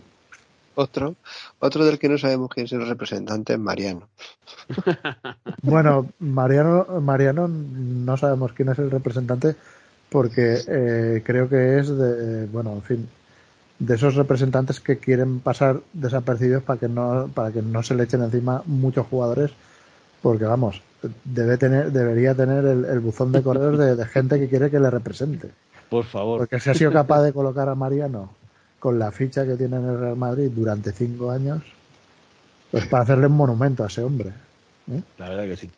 Pero es eso, bueno, continúo. O sea, en la defensa ya más o menos he terminado. Del centro del campo, claro, eh, tenemos a los tres chavales jóvenes, mmm, Chuamení, Camavinga, Valverde. Pero tenemos ahí otros tres, dos de los cuales se van a ir en, en uno o dos años máximo. Sí, o sea, para 2024 no creo que ya siga ninguno de los dos. Venga, vamos, a, hacer, vamos a hacer la, lista. Sí, sí, Hay cuatro jugadores que, en principio no deberían estar en el Real Madrid. De, 23, quitamos dos porteros, 21. Cuatro jugadores que no deberían estar, que son Mariano, Hazard, Vallejo y Odriozola. No cuentan con ellos. Igual, para, para 2023, o sea, para en junio de 2023 deberían deberían mm, no, no, deberían continuar, eso es. Buscar salida. 17 jugadores de campo, ¿eh? de, de, de, 10 tenemos 17 jugadores. Hemos tenido ahora 5 lesiones. Sí. Álava, eh, Chuameni, Mendy, Lucas, Vázquez y Carvajal. Por eso tenemos 12 jugadores de campo, los que jugaron con la Real. Es que no hay más. Que luego a Carleto le da por no sacar a nadie de la cantera porque, no sé, debe pensar que, claro, si cómo vas a poner a un, yo qué sé, lateral derecho, que tienes a los dos lesionados, teniendo a Odriozola, Pues dices, es que sí, si pongo un lateral, aunque no cuentes con Odriozola, si pones a uno de la cantera. Tú fíjate, fíjate, fíjate, Nacho, eh, me te voy a decir el banquillo contra la Real Sociedad, ¿no? Bueno, el 11, Courtois, Camavinga de lateral izquierdo, Rudiger, Militao, Nacho de lateral derecho, Ceballos, Cross, Valverde en el centro del campo y Vinicius Benzema, Rodrigo en ataque, ¿vale? Un 4-3-3 con, sus variantes y tal, etcétera, ¿no? Banquillo Lunin, bueno, ya hemos hablado de él, es un jugador que tiene que seguir. Eh, Modric y Asensio, que son dos jugadores que salieron en la segunda parte, mm, son casos de jugadores que acaban contrato este año y que, bueno, ya veremos qué pasa con ellos a final de temporada. Y los otros cuatro, Vallejo, Driozola, Hazard, Mariano y un quinto que es Martín, que es del Castilla. Claro, estamos hablando de cuatro jugadores que tú ya sabes que no van a salir ni un minuto contra la Real Sociedad. Pero es que no sabes que no va a salir ni un Teniendo, teniendo cinco cambios, ¿eh? Ojo, teniendo cinco cambios. Pero nosotros a finales de septiembre o en septiembre pensábamos, pues, ¿y si, y si Hazard empieza a, jugar media hora bastante bien? o Sí, cosas así, eso es. Claro, y es que han, salido completamente nefastos, eso sí. No, no, pero si es que le preguntaron después del Mundial a, a Carleto y dijo que en esta fase del año iba a contar mucho con Hazard y lo que hizo fue ponerle el día del de cómo era el cacereño sí. y, y, y, ya y no jugó el partido entero no hizo nada no fue capaz de prácticamente ni de tocar el balón y ya no ha vuelto a contar con él pero ni un minuto ni para perder el tiempo ¿eh? ni para hacer un cambio de perder el tiempo ni eso nada nada sí con la Real Sociedad los dos cambios fueron eh, Valverde, y, Ceballos por Asensio y Modric. Ya está. No, no, no, los 12 jugadores de campo que decimos. Entonces, pero el, tema es, el tema es, yo creo, interesante. Esto, o sea, de los 21 jugadores de campo, ¿no? Porque ni, ni Courtois ni Lunin esperamos que vayan a salir, ¿no? Entonces, de esos 21 jugadores, cuatro ya digo que no se cuenta con ellos. Ya te quedan 17. Y luego, Carvajal y Lucas Vázquez en, la, en el estado en, el que están bueno, Carvajal todavía tiene hasta, hasta 2025, pero, Lucas Vázquez, Nacho. Lucas Vázquez ya estamos tal. Nacho, que parece que, que no, le, no le terminan de renovar, que a lo mejor el chico pues, pues decide ir, cambiar de aire, coger un buen contrato en algún lado, qué sé yo. Porque aquí en, ya tiene 33, o sea que aquí en el Madrid lo que le va a ocurrir es que le van a, a renovar de año en año ya. No, y entonces a lo mejor, pues oye, alguien le ofrece tres, cuatro años un salario bueno y a lo mejor, oye, está, él se ve bien físicamente y dice, oye, pues mira, prefiero irme, ¿no? Yo qué sé, no sabemos. Ojalá que no. Luego tienes a, ya digo, no tenemos lateral izquierdo, más que Mendy está lesionado. Entonces, en principio hay que fichar uno, sí o sí, lateral izquierdo. Eh, luego tenemos eh, en el centro campo, ya digo, eh, Modric y Cross, mm, como mucho, durarán hasta junio de 2024 y hay que buscar sustitutos se habla de Jude Bellingham, ojalá, pero que es que sustitutos, uno para cada uno. y luego Ceballos, ¿qué hace Ceballos? Ceballos ya termina contrato este junio. Que sí, que todos nosotros hablamos de, de, renovarle, que, estaría bien posiblemente renovarle y tal. Que, yo sepa, no se ha anunciado la renovación y a lo mejor el que no quiere renovar es él, que no sabemos. Porque está claro que él, de seguir, sería en un rol parecido, es decir, sin ser titular que puede luchar por la titularidad, pero, pero a lo mejor no se ve él, si bien, sobre todo si viene Jude Bellingham, de decir, es que no voy a jugar, o voy a jugar pues otra vez mil minutos al año y tal, veremos a ver si renueva. Asensio, mm, la mayor parte del madridismo no le quiere. He visto una encuesta de Arancha, pues como el 65-70% de la gente no quiere que renueve Asensio. El Madrid le ofreció una renovación, por lo visto, a la baja, o por lo menos manteniendo el salario. El chico no quería, ahora parece que sí. Eh, pero, pero el rol es el que es, o sea, es que no tampoco es, es esa clase media de jugar esos sus 1.500, 2.000 minutos, tal, al año, que no está mal, pero... jugador 13-14, jugador 13-14 de la plantilla. Pero imaginar que se va también. O sea, yo lo que digo es imaginar que se va.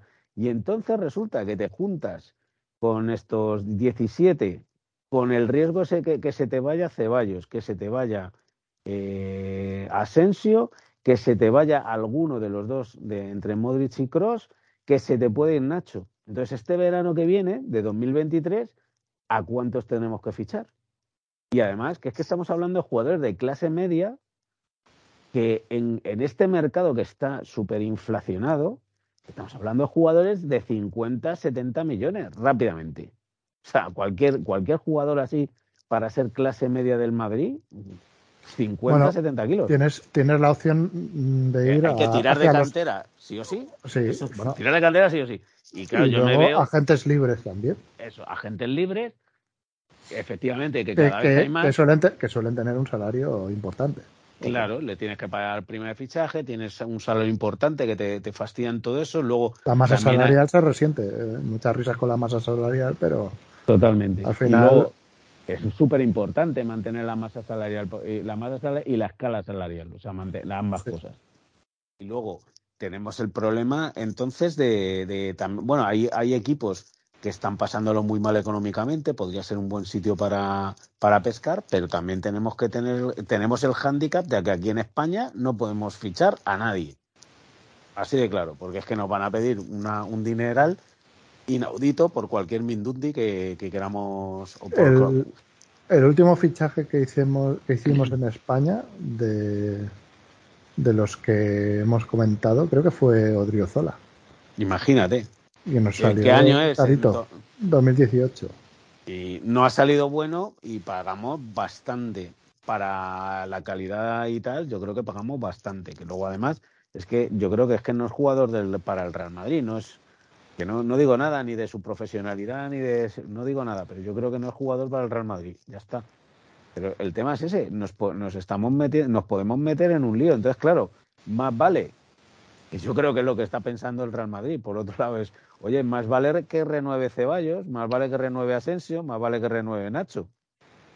Mantener un año más, vamos a tener que estar un año más con la dupla Carvajal-Lucas Vázquez y, ir cubriendo el resto de posiciones mm, hasta, hasta 2024. Es decir, o sea, te- tenemos dos años para hacer esto, para cubrir esas bajas, ¿no? Pero, pero no podemos, no podemos hacerlo todo. Es que se nos puede venir todo de golpe. Es lo que quiero decir es, ojo, que se nos pueden venir todo de golpe, un montón de bajas y quedarnos con una plantilla que tengamos que fichar a seis, siete jugadores en 2023. Ojo con eso. Porque sería un desembolso que luego dices, no, es que hay que fichar a Jude Bellingham, sí, a Bellingham sí, pero, pero ojo, porque mm, fichar a dos laterales derechos, dos izquierdos, eh, un extremo derecho, un, un centrocampista o dos de calidad, etcétera, ojo, se pone la cosa muy, muy peliaguda. Eso, es- eso son muchas palancas, ¿eh? El- muchas, el- muchas. ¿Os acordáis de la temporada de, creo que fue la temporada de la, de la séptima, en la que fichamos, que fichamos a medio equipo nuevo, o la anterior, creo que pudo Sí, ser la anterior, séptima, la séptima. eh, en la que fichamos a Zucker, Zucker, Millato, Seedorf. Roberto Ro- Carlos. Roberto Carlos, Panucci, Claro. ¿no? Tiene que ser algo para- así. no, pa- primero llegó secretario y luego en el mercado de invierno, al ver que lo de secretario no salió, pues no salió regular, regular tirando a mal, Lo que sea. Eh, pues se fichó a Carlos. Panucci, que, que, que fue que lo del fichaje de Panucci fue una cosa alucinante también, ¿eh? Sí, sí, sí, sí, sí. Fue de capelo aquello, ¿eh? Aquello sí, sí. fue como bueno, y- Bueno. Y, y fichamos a Bodo Illner también ese, Bueno, ese bueno, verano, ¿eh? Milner, qué, qué- qué pedazo de portero. Y Panucci, para mí, buenísimo lateral derecho. Para mí, muy Sí, que, bueno. que- a mí me que luego, mucho. nos, luego nos duró poquísimo en el equipo, se fue Sí, enseguida. Vosotros pensarlo, es sido redondo en su pique en el centro del campo los dos juntos. O sea, que eso era tremendo. ¿eh? Mm. Y que abrías una banda y tenías a Roberto Carlos. Bueno, y ese verano también, bueno, Panucci llegó con Karen B, ese verano. O sea, ese invierno. Invierno. Eh, bueno, no, Karen B llegó en el, en el año de la. Fue el año de. eh, ¿Cómo se llama? Eh, bueno, el año de la séptima. Eh, llegó en la liga de Capelo. ¿eh? Y, y Karen B llegó más tarde, que, que fue un fichaje que pidió Capelo, pero claro, la cosa se lió bastante, porque además se metió el Barça ahí con Gaspar tocando las narices y tal. Y al final, pues Karen B llegó pues en el mercado de invierno del, del 90, y- de la 97-98. ¿eh? Entonces, bueno, pues es un jugador que luego además fue clave en la séptima. Eh, Sí, sí. Sobre todo contra el Leverkusen y el Borussia Dortmund, ¿no? Sí. Eh, bueno, pues es- es- estamos hablando de eso, de dos veranos, dos veranos que se presentan por delante, que además, pues tienes que atinar bastante. Eso es, porque el, el problema del mercado de hoy en día es que como falles, te lo comes con patatas. Es que ya no lo puedes colocar Como antaño, que decía, bueno, no, pues por eso no fichamos, ¿eh? Yo creo que va por claro, ahí. claro, claro, seguro, seguro. Es que seguro. Y, y más con la experiencia de Hazard. Porque tú dices, vamos a ver, es que tú antes fichabas mal y, y le colocabas en Estados Unidos, le colocabas en Qatar, le colocabas en Rusia, le colocabas en la Liga China, le... pero es que ahora tú fichas y, tú le, le estás pagando un salario altísimo y, y es que es que no te lo nadie nadie está dispuesto a pagar esos salarios, que esa es la clave, o sea, no hay ninguna liga donde donde digan, "Venga, me traigo a un exjugador o a un jugador que no ha rendido bien, pero y le pero pero pero claro, la- eh, le tienes que pagar un gran salario, el traspaso no será muy alto, pero por lo menos le pagas un gran salario y tienes a ese tío, o sea, lo que es lo que ocurría antes, o sea, y, y- y entonces, claro, los errores pues no eran para tanto, porque al final siempre estaba la- esas- ese tipo de salidas. Pero es que ahora no hay salida. Es que ahora tienes a Mariano No. con el salario que gana y él lo quiere. Es que no quiere nadie. Entre otras cosas porque tienes a los clubes amigos, entre comillas, que lo están pasando muy mal. O sea, tú- por ejemplo, en su momento, cuando Cristiano Ronaldo le dice al Madrid, mira, yo el año que viene no quiero seguir. Y entonces el Real Madrid dice, vale, pues trae una oferta de un club que esté bien y lo estudiamos. Y se va, se va a la Juve. Y Claro, te traen ahora- 112 kilos entre claro. unas cosas y otras. Sí, y ahora vete tú a vender a algún jugador a la Juve. Sí, sea, que están, están- como para están- comprar. Sí. que, que están, bueno, y, y vete a fichar a un jugador a la Juve que te dirán, vale, vale, yo te lo vendo, pero es que estoy tan mal económicamente que me tienes que soltar aquí una morterada. Exacto. Y, y ese es el problema ahora mismo, ¿no? Yo creo que el fútbol ha cambiado y ahora ant- antes era más los clubes y los representantes y, y llevaban un poco como la voz cantante y ahora ya simplemente los representantes y los jugadores se aprovechan mucho más. Los, Totalmente. los sueldos son más altos y, y tienen más el toro por los cuernos y vacilan. Lo estaba diciendo vosotros con, Sí, el sí, tema de, los, de lo- los jugadores que vienen libres y demás. O sea, Entonces, tú fíjate que en la Premier, que, que se reparten una pasta, pero realmente todos los clubes allí dan pérdidas, todos. Lo que pasa es que tienen multimillonarios ahí detrás que ponen la Que hacen, pasta. hacen ampliaciones de capitales y ya está. Y ya está, ponen y- la pasta y fuera. Y no Y solo eso, están haciendo como hace el Atleti. Ellos eh, deben 500 y se gastan 700 por año y ingresan 700. Entonces los 500 los siguen debiendo y, y las cuentas anuales les salen a cero. Pero claro, la deuda sigue ahí y sigue ahí y sigue ahí. Y el United lleva así años, el Arsenal está así, el otro también y, y claro. Los, los, los que no están así es porque tienen, son gente pues como el Newcastle, Chelsea o, o Manchester City.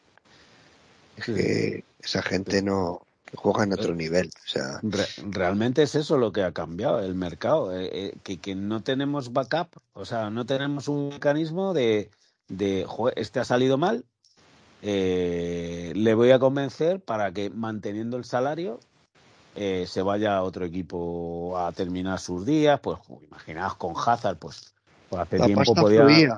La Claro, pasta podía haber estado en la Liga Americana o en la Liga de Qatar ganando una ganando lo mismo que aquí o más, incluso, y, y tú, y tú te lo quitas de en medio. ¿Y ahora qué pasa? Pues que te lo comes con patatas. Los 100 o 120 kilos que costaría Hazard más los 12 netos anuales durante seis años y te los comes. Y Mariano, pues lo mismo, que es que Mariano ha metido siete goles en el Madrid. Y, y- y- y uno de ellos antes de irse, me parece. Es que eso, ese es Mariano, macho. Es que es tremendo, ¿eh?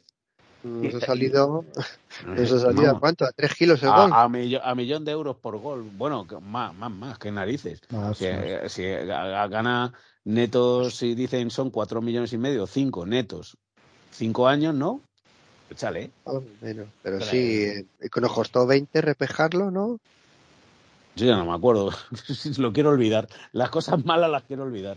Que a ver, que yo creo que tampoco estaba tan mal traído traerse a Mariano, pero, pero hombre, la verdad que el que le pagó ese precio, pues estaba, pues macho, Bueno, fue, fue en su momento, fue una petición también.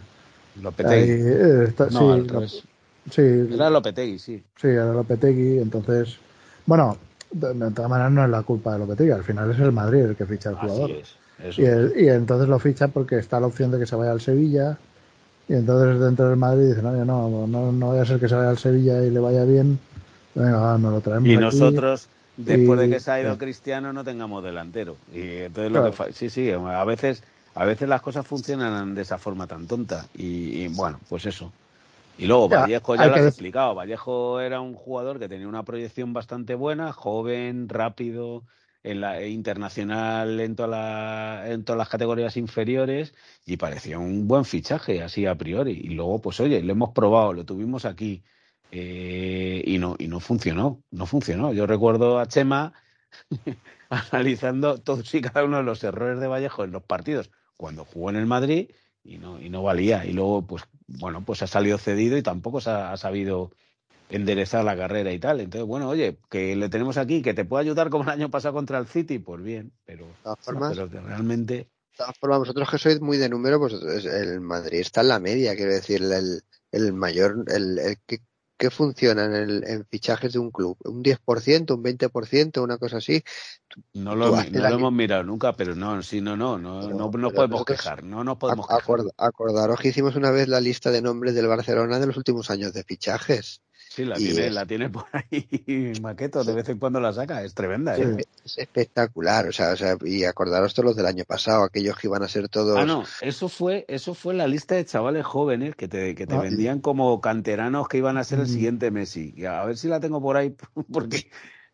no, pero, pero, mira, hablando, hablando de fichajes. de fichajes que se han gastado una pasta que, que, que, ahí se han quedado, que eran los nuevos no sé qué, y, pues desde Adama Traoré, el que queráis, Trincao, todo lo que queráis. Sí, bueno, mira, el año pasado en verano, en, invierno. Braithwaite, ¿cómo es? Braithwaite, no sé sí, decir. Jugador del español ahora, sí, Braithwaite. El danés. Bueno, mira, el año pasado el Barcelona. Creo que holandés, eh. mm. No, es danés, danés. Braithwaite. Tú dices Memphis Depay. Tú dices Memphis Depay. No, Braithwaite juega con Holanda, ¿no? No, Braithwaite es danés. Ah, es. Vale, vale. Sí, sí, sí.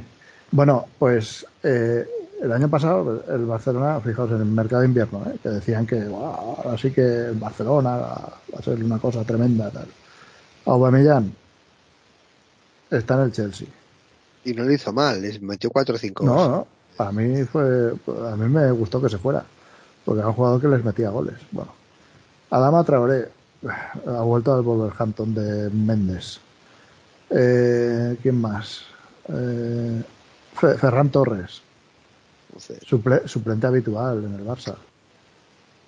Una pasta, ¿eh? Ferran Torres. Al Barça. Sí, 60 kilos o por ahí, ¿no? 50, 60. 60, sí, sí. No, 55 creo que fueron. No, eh, lo de siempre, ¿no? no sé, 60, yo creo que eran. Y me falta, otro, me falta otro jugador que llegó el invierno pasado. Eh, Adama Traoré. No, Adama Traoré ya lo hemos dicho. Eh, pues ahora, no sé, bueno, luego me acordaré. Pero bueno, de esos cuatro jugadores, eh, ahora mismo en el rol del equipo no, prácticamente no hay ninguno. O sea, o porque se han ido a otros clubes o porque son suplentes habituales. A lo que me refiero es que estamos en la media, que, que, lo normal es eso. Lo que pasa es que, claro, lo que dice siempre Juanpa, que somos el Madrid. Tú te vas a por Jovis, te piden 25 y nos vamos nosotros y nos piden 65. ¿Y qué haces? Pues, pues, pues, claro, pues son lentejas, ¿no? No, pero aparte, aparte de eso, que bueno, que oye, que sí, que los fracasos del Madrid son muy sonados porque, hombre, si quieren que fracasen todos y cada uno de nuestros fichajes desde el minuto uno, que pisan que se pone la camiseta del Madrid, claro, están, están narrando fracasos de jugadores que están triunfando, imagínate de los que no, no, no, de los que no, no terminan de rendir. Pues claro, lógicamente eso ya son, es muy escandaloso, pero en todos los equipos cuecen habas, en todos. En todos los equipos hay fichajes que salen malos y nada más, pero es, es lo normal. Lo que pasa que ahora el mercado tal y como está, y yo creo que es que esto no termina la gente de entenderlo, que es que tú ahora no es fácil colocar a esos jugadores que te salen malos. Y no basta con decirle, oye, que quiero que te vayas. Que sí, pero pero que es que te pueden decir, pues tú querrás que me vaya, pero yo aquí estoy muy bien. eh, ganando toda esta pasta, no tengo por qué irme a ganar menos. Es que yo firmo este contrato. Entonces, ¿qué haces? ¿Le pagas parte del contrato que va a ser buena parte, más de la mitad? Pues tú dices, venga, a la Mariano, te vas al equipo, vas a ganar lo mismo que ganabas, pero en el Getafe. ¿Y el Getafe qué, le va a pagar el Getafe a Mariano? De los cuatro millones y medio netos, ¿qué le va a pagar? ¿Medio millón? ¿Un millón? El resto lo pone el Madrid por no tenerle en la plantilla. Así, así te acabas teniendo una masa salarial bestial y acabas teniendo pues la situación del Barcelona. Entonces yo es que entiendo que, que, que, entiendo lo que se está haciendo. ¿Que no me gusta? Pues por supuesto. ¿Que a lo mejor habría que meterles más caña para que se vayan? Pues puede ser, pero... Aquí, aquí además se, se dan dos situaciones, ¿no? Porque por eso he comentado antes yo ya también tenía mi, mi, idea antes de comentarlo, es eh, analizando un poquito la situación de los jugadores y cuándo acaban contrato y las edades y tal. Hay un bloque muy definido de veteranos y un bloque muy definido de jóvenes. De jóvenes, sí. ¿Y por qué ha pasado esto? Pues bueno, porque el Real Madrid, evidentemente, hace tiempo que empezó la renovación. Empezó en 2018 con la llegada de Vinicius, Courtois, Luego, pues intentó que Odriozola también entrara dentro, de ese proceso de renovación. No ha salido bien. Eh, Mariano tampoco, eh, ya lo hemos comentado. Al año siguiente, pues Rodrigo, Militao, Mendy, Hazard, Jovic, dos fichajes de, de perfiles muy diferentes. Uno, jugador consagrado que viene a ocupar un papel estrella dentro del equipo y que sale mal, que ya lo hemos comentado, lesiones, tal, etcétera. Y Jovic, jugador, es una apuesta joven para reforzar la delantera. Eso pero, es. Pero que eh, palmamos 60 millones del fichaje y que ahora mismo está la Fiorentina y que se lo quieren quitar de encima. O sea, que no vamos a ganar nada. O sea, que, que, también es raro porque, porque puede ser que te salga mal, pero bueno, que digas, bueno, me ha costado 60, le saco 20 o le saco 30, ¿no? Dice, me ha mm. salido mal, pero bueno, oye, recupera un... Que lo, que lo enviamos cedido al Entra de Frankfurt hace dos temporadas y nos lo devolvieron, dijeron, este no es el Jovic que nosotros vendimos. De todas formas, hay cosas muy raras en el mercado, porque por ejemplo, tú ves, por ejemplo, los movimientos del Atleti, ya no vamos a hablar de los movimientos del Barcelona que te compren a un tío como Cuña por 50 kilos y dices tú, joder, qué caro lo compran. Pero que lo vendan por 50 kilos otra vez, con los dos goles y medio que ha metido en el Atleti, es que son cosas muy raras de, son de Méndez, eso son cosas son es Méndez, tío, es Méndez, es que es Méndez. el Atlético de Madrid, el Atlético de Madrid está gestionado por Jorge Méndez y ya está, y cuanto antes lo asuman los Atléticos, pues mejor, es decir, este con esa gestión que hace Jos Méndez, les trae jugadores que si no, no tendrían opción posiblemente a tenerlos aquí. Y a, y a, cambio, pues cuando le dé la gana, cuando le da la gana a Jos Méndez, se los lleva a otro sitio. Y el, en ese movimiento de un sitio a otro, Jos Méndez se enriquece, porque se lleva un porcentaje de cada traspaso. Y entonces el tío va haciendo un negocio que te pasas. Y entonces tú dices, ¿tú crees que la Leti tendría opción de traerse a Joao Félix eh, así sin, sin, más? Pues yo creo que no. Si, si no estuviera en el, en, en el, acuerdo que debe tener con Jos Méndez, no se trae a, Joao Félix ni a Lemar, que ojo, que Lemar costó 70 millones por el 70% de Lemar. O sea, que valía 100 millones de, de, euros. Y, y, este y así un montón de fichajes que, que se hace la ley, o sea, el Atleti puede optar a fichajes pues tipo Reguilón, a lo mejor, tipo lo, pues lo que ha hecho toda la vida, pero los fichajes así más de, claro, los fichajes más de más de relumbrón se los está trayendo Jos Méndez y luego en ese eh, Jos Méndez pues tiene una serie de equipos con los que trabaja y los va colocando de uno a otro. Si el jugador va para arriba, pues sube del, a la Juve, a lo mejor se va alguien de, del Atleti a la Juve, que también trabaja mucho con Jos Méndez, o el City, como Joao Cancelo, ¿no? Joao Cancelo del Valencia se fue a la Juve y, si, no me equivoco, ¿eh? del Valencia a la Juve, de la Juve al, al City. en dos años se había movido dos veces a una pasta que te pasas en cada traspaso que se lleva comisiones para Jos Méndez. Y, y, ahora al Bayern de Múnich dices, uy, pues otro que otro club que a lo mejor no ve opción de, optar a ese tipo de jugadores si no es llegando a un acuerdo con este tío. Y, nada, hay un montón. había un vídeo muy, muy. Sin, un vídeo, eh, digamos, sin, sin audio. Simple, de los equipos que movían jugadores de Josh Mendes. Y es un, un batallón de equipos de Portugal, el Sporting de Lisboa, el Braga, el no sé qué. Y digamos que hay el Wolverhampton. Digamos que hay diversas categorías de equipos y los jugadores van moviéndose, subiendo de categorías entre equipos y entonces pues este jugador del Sporting de Braga, pues a lo mejor lo mueve al Sporting de Portugal, ya el Sporting de Portugal ya juega Champions, de ahí pasa a un equipo más grande, si lo hace bien, pues puede venir al Atlético de Madrid, o a lo mejor no tan pronto, a lo mejor primero va al Valencia, luego del Valencia pasa al Atlético de Madrid, y así, y va subiendo, escalando posiciones, hasta llegar a lo máximo que tiene Méndez, que es el City, o la Juve, ¿no? El Atleti también, porque no... Antes también tenía el Real Madrid, pero bueno, hace, tiempo, hace tiempo que a este representante en el Real Madrid pues no lo reciben con buena cara. No, no, y, el hecho de que Asensio se, se, se cambiara a Jos Méndez, yo no creo que le haya gustado nada, cero.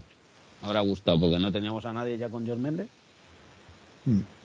Sí, sí, bueno, eh, Nacho, mira. Eh, Me gusta muchísimo de George Méndez. George, como el de los cafés. Horse, ¿no? Qué bueno. Bueno, pues, eh, Nacho, mira, te voy a dar la lista de los clubes eh, que más inversión han hecho en este mercado de invierno. A ver si notas aquí algo curioso, algo raro o algo curioso, ¿no? El primero, el Chelsea. Oh, cómodo. oh, sí, lo del Mudrich este, ¿no? 197 millones se han gastado. 197 netos. Brutos 208 en fichajes, 8 altas. Eh, que han sido eh, Mudrich, eh, luego Benoit Badiashile eh, del Mónaco, Noni Madueque del PSV Eindhoven, Malo Gusto del Lyon, Andrei Santos del Vasco de Gama, David Datro Fofana del Molde, Joao Félix con una tarifa de préstamo del Atlético de Madrid y Gabriel Slonina del Chicago, no sé qué, eh, de, de, la MLS. Ocho altas. Bajas dos. Jorginho, que se ha ido al Arsenal, y Malo Gusto, que se queda en el, en el Lyon en tarifa de préstamo, es decir, lo ha fichado, pero todavía no lo ha incorporado al, al primer equipo. ¿eh? Es un jugador lateral de 19 años, es uno de los nombres que ha sonado también en la órbita Real Madrid, pero bueno, al final no ha sido, se ha ido al Chelsea o ha fichado por el Chelsea para el año que viene. Luego tenemos al Arsenal con tres incorporaciones. Eh, Jorginho, que lo hemos comentado antes, ¿Quién más? Trossard del Brighton y Jakub Kivior del Especia, de la Serie A. Pues un total de 60, y... 60 millones. 60 millones se ha gastado el, sí, el gasto tal. Bueno, ahora ya no, de los otros no voy a decir qué jugadores han llegado, porque si no podemos estar aquí hasta las, hasta las tantas. Bueno, al Liverpool a lo mejor sí que me detengo porque es el rival de la Champions. Bueno, el tercero, el Bournemouth por 56 millones, Newcastle 50 millones, 49, Liverpool 42 eh, millones. Eh, ha llegado al Liverpool este mercado de invierno. Eh, Cody Gakpo, el jugador del PSV Eindhoven que hizo tan buen mundial con la selección holandesa, y Rhys Williams del Blackpool que es un jugador que vuelve después de una cesión. Eh, luego, pues, Leeds United es el sexto, Wolverhampton el séptimo, Leicester octavo y primer equipo no inglés, el Tigres de México, con 22 millones. Luego el Nottingham Forest, el Southampton, Aston Villa, Fenerbahce, Borussia Dortmund, Watford, Crystal Palace, Burley, Olympique de Marsella, Manchester City, español en el puesto 20. El, primer equipo de la liga está en el puesto 20. Es algo raro porque creí, yo creía que con lo de CVC se iban a solucionar todos los problemas del fútbol español, pero vemos que no. Han fichado a César Montes, a José Graguera, a Fernando Pacheco, eh, exportero del Real Madrid, entre otros equipos y de, las categorías inferiores, Denis Suárez, eh, Pierre Gabriel y Jan Brick. Bueno, que este lo han cedido al al Cartagena, o sea que bueno, pues no, no se queda en el que procede del Oviedo y se queda, bueno, estaba cedido en el Oviedo y que ahora lo han cedido al Cartagena, vale. Bueno, pues este es el un poco el top ten de, bueno, no sé Nacho, que, que, te llama la atención de, todo esto. que los ingleses no tienen ni un duro, ¿no? Que, ¿qué voy a decir? Que, que está todo el mundo más tieso que la mojama y con muchos problemas y hay, hay un país que por lo que sea su liga sigue a full. Incluso equipos como el Arsenal que está, están arriba, que están muy bien, se siguen reforzando. Em, yo no lo sé, a mí la verdad es que no estaba muy al día porque pensaba que el mercado estaba muy parado, pero son un montón de nombres, ¿eh? desde que has empezado con el Chelsea. Es, es, un, es que muy, es, que siempre acabamos igual, pero es, es que es un contraste muy grande. La diferencia entre la Premier y la Liga es que es otro planeta. Es, es, muy penoso porque te pones a pensar en Tebas, en, en, la, en Rubiales, en, en Piqué y en, y en, toda esta estafa y... Pensaba que lo ibas a decir. Es que, es que todo viene muy unido de la mano. El, eh, y lo que ha salido hoy de la Superliga, yo no sé cómo encaja todo esto ya, yo ya estoy muy perdido. Pero. No, bueno, ahora, Juanpa, ahora Juanpa lo explicará con más detalle. ¿Y, qué, qué, qué, te voy a decir? Es que ¿qué te voy a decir? Que, que la liga es, es si es que está no te voy a decir herida de muerte, pero es que, somos de segunda división clarísimamente, clarísimamente. Pero, Ya no solo, pero ya no solo por el dinero o por lo que hemos dicho aquí muchas veces, por el tipo de juego, porque las es, es, es que incluso nosotros que somos gente de España, no, si es que quién se sienta a ver un, y te voy a decir un, a lo mejor un partido como un Valencia Osasuna, es que no se lo traga ni, es que, la madre que los parió, es que es terrible y, ya no solo por cómo juegan, lo que, es, que es todo, los estadios y, y, es que son todos unos bordalases, y es que no, y luego lo que el Valencia, nuestro próximo rival, por cierto, ha despedido a Gatuso y el, el partido eh, Valencia-Real Madrid, pues el banquillo del Valencia se sentará a Boro. Qué raro, ¿no? No es la primera vez, ¿no? por cierto, por cierto, fijaos, la clasificación, lo hemos comentado. Eh, bueno, hemos dicho que el Barcelona es líder con 47 puntos a ritmo de 100 puntos a final de temporada, lo cual sería una locura.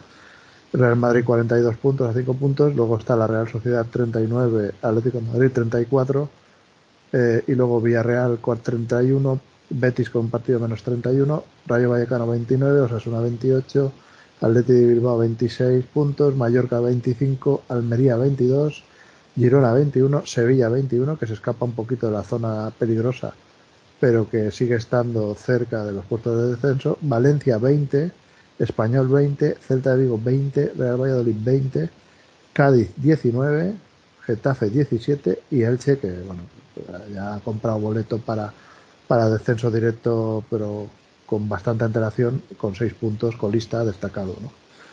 Eh, en fin, fíjate, eh, Valencia, Sevilla, que han sido equipos habituales en puestos Champions, ¿cómo están ahora? Ya no tienen, no, han vendido todo, ya no tienen que vender. Eh, que, que son eh, top 6, top 7, top 5 en España entre los seis primeros, seguro, mejores equipos. Pues está la liga que, está muy mal. Así es. Hay un montón de equipos con posibilidad de descender, un montón, por lo visto. Yo la verdad que no me fijo mucho en la, en la clasificación, pero que hay como 10, 12 equipos que están ahí, ahí. O sea, que un Mallorca que está en, principio ahora mismo bien por encima del descenso, pero en realidad está, me parece que son 6 puntos por seis puntos. Con lo cual, dos o tres partidos seguidos malos y te metes otra vez ahí en el, en el problema. O sea, es que es así de, es, es así. O sea, eh, está la calidad, mala calidad por abajo. Y así pasa, que el Barcelona va ganando, sin ahí al tran tran y tal, pero va ganando. Eh, sí, 1-0, 0-1, 1-0, 0-1. Por el momento, claro, también es cierto. Una cosa curiosa, eh, no he comentado, el, Madrid es el máximo goleador de la, de la categoría con 38 goles. Es una cifra muy pobre, acostumbrados a ver a, al, equipo eh, rondando los 100 goles en la época de Cristiano Ronaldo. Sí. Pero claro, eh, es que el Barcelona tiene un gol menos marcado, pero es que ha encajado solo 6 goles en 18 partidos. Eh, Ter Stegen estaba en un porcentaje de 90% de paradas, que es una locura. Es una locura, es irreal, una locura. Eso no puede ser. Es, es, de locos que esté en ese porcentaje. Lo normal es que baje eh, vaya, cuando vaya avanzando la temporada. Eh, pero es que eh, además el Real Madrid ha encajado 16 goles y hay dos equipos por lo menos que han encajado menos goles, que son el Villarreal y el Betis.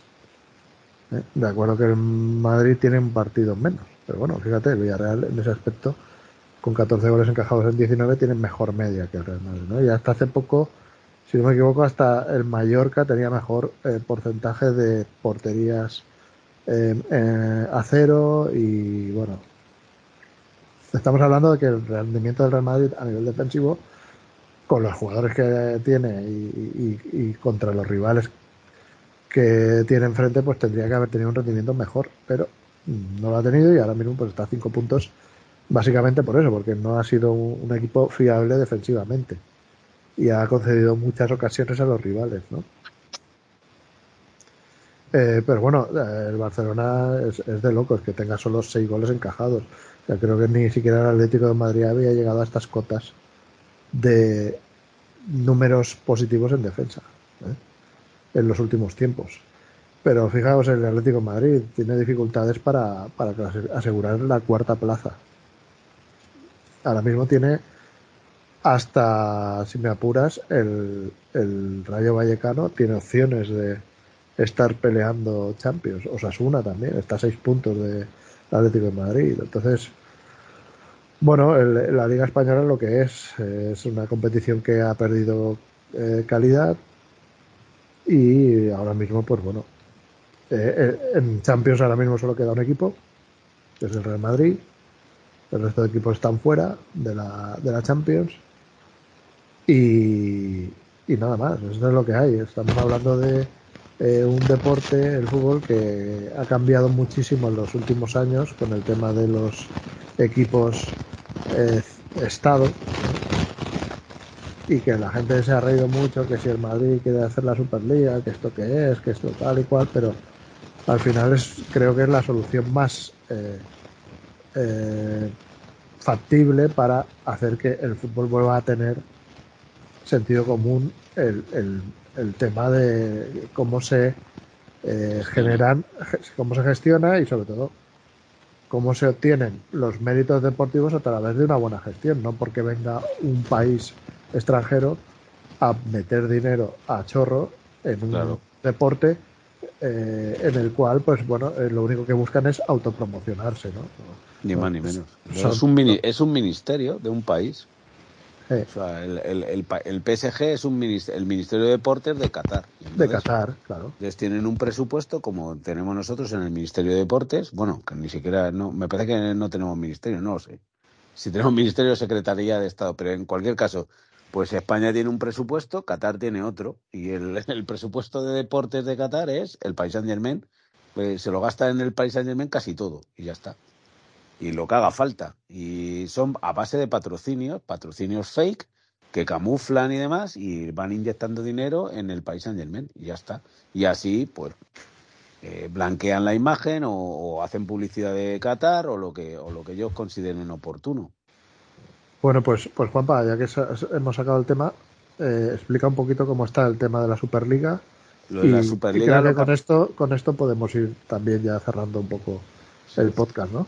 Eh, Pues, sí, vale. Pues el, el tema de la Superliga, básicamente, lo que ha ocurrido hoy es que la audiencia provincial ha dictado sentencia a favor de la Superliga. Lo que había pasado es que cuando se va a anunciar la Superliga, en realidad eh, es porque, porque a sabiendas de que la UEFA, que la UEFA se había enterado de- del tema de la Superliga y, como, y antes de que pudiera tomar medidas sancionadoras, los clubes de la Superliga eh, eh, piden medidas cautelares en un, en un tribunal de lo mercantil de Madrid, diciendo que, que esto, al ser una empresa madrileña, la Superliga, una empresa española eh, y de la Unión Europea, pues estaban defendiendo el tema del antimonopolio, ¿no? Es decir, esta gente es un monopolio, la UEFA no permiten crear una nueva competición, nos va a sancionar y, y- y pidieron medidas cautelares. Entonces, el Tribunal mm, de lo Mercantil de Madrid, pues decretó esas medidas cautelares. Lógicamente, antes de que el tribunal fuera a decretar las medidas cautelares, pues lo dijeron medidas cautelares en favor de los clubes de la Superliga, pues alguien pensó, oye, eh, tendríamos que anunciar lo que es la Superliga, porque si no la gente se va a enterar, o los juzgados, ¿no? Bueno, en cualquier caso, ahí pues, fue todas las prisas de anunciarlo en el chiringuito y lo que fuera. Bien, luego después la UEFA, y no sé si se metió también la Liga de Tebas y demás, eh, apelaron esa decisión de las medidas cautelares y ganaron la apelación. El propio tribunal, me parece que cambió el juez y, o, la, o la jueza y, y ganaron la apelación, de forma que la UEFA en principio podría sancionar a los clubes de la Superliga. Pero estos a su vez apelaron. Y entonces esa apelación es en un, en un juzgado de, de superior instancia, en este caso la Audiencia Provincial de Madrid, que ha dictado hoy sentencia eh, a favor de los clubes de la Superliga, pero no solamente en, en términos de que la UEFA no pueda castigar. Pero el, el caso es que los términos son bastante bestiales. O sea, es que habla de, habla de abuso de posición dominante, de abuso injustificado de posición dominante, que es evidente, que es que cualquiera, cualquiera lo ve. O sea, que la UEFA se puso farruca al poco de anunciar la Superliga que nos iban a sancionar a todos los clubes, que nos iban a excluir de las competiciones y tal. Y esas amenazas, pues es que son reales, porque, porque además el caso aquel de, de ese mismo verano que el Madrid, el Barcelona y la Juve hacen un, un triangular en Estados Unidos y el promotor de ese triangular en Estados Unidos, el propio Ceferín, le amenazó, y hay cartas, y además por escrito, le amenazó de que le iba, le iba a excluir de, de contratos de tal, de televisión, con si, si promovía ese, ese, ese triangular. Entonces, bueno, pues, con- pues evidentemente es- están en una posición de abuso dominante y eso lo único que ocurre es que el Tribunal Mercantil de Madrid pidió opinión a la Unión Europea sobre ese asunto y, y entonces eso tarda, las cosas de Palacio van despacio, tarda, ya se ha pronunciado el abogado general de la Unión Europea, en principio ese pronunciamiento pues era bastante ambiguo porque parecía que por un lado daba la razón a la UEFA, por otro lado no, eh, decía que la UEFA podía sancionar, pero por otro lado decía que tenía que ser eh, de forma, eh, ¿cómo se dice? Eh, ah, que no podía pasarse tres pueblos en las sanciones, vamos, que tenía que ser de forma apropiada las sanciones. O sea, que si tú te quieres ir de mi competición, Proporcional, ¿no? eso, proporcionales, sí, sanciones proporciona- proporcionadas, eso es. Que si no, si te quieres ir de mi, de mi competición, pues yo te puedo sancionar, pero, pero te puedo sancionar, pero de, con una sanción proporcionada, no, no es una cosa. Y lo que viene a decir hoy, o lo que ha dicho el CEO de A22, que es la empresa que, que va a promocionar la Superliga y que va a promover la Superliga, es que esto les permitirá eh, ir eh, avanzando la- en la competición sin, digamos, eh, esa espada de Damocles sobre los clubes que organicen la competición de una amenaza por sanciones, porque no van a poder sancionar. Entonces es un paso importante, porque yo creo que al final eh, lo que decía el abogado general de la Unión Europea básicamente era que, evidentemente la UEFA en este momento tiene una posición de organizador de un torneo, que es la Champions y todas las competiciones de la UEFA, y también de regulador de esas competiciones. O sea, es el que dice quién va a la Champions, quién va a la Europa League, en base a qué se va a la Champions o a la Europa League, y a su vez son los que organizan el torneo. Y, y entonces reconocía la Unión Europea, este abogado, que eh, esa función de la UEFA, pero claro, eh, tiene que reconocer a su vez que, cualquier otra empresa pueda, pueda organizar otra competición y que aunque la UEFA pueda sancionar a los clubes que se vayan de una competición a otra, lo tiene que hacer de manera proporcionada y, por tanto, manteniendo la capacidad reguladora de la UEFA, yo creo que al final lo que, dependiendo de esa sentencia de la Unión Europea, le dará más fuerza o menos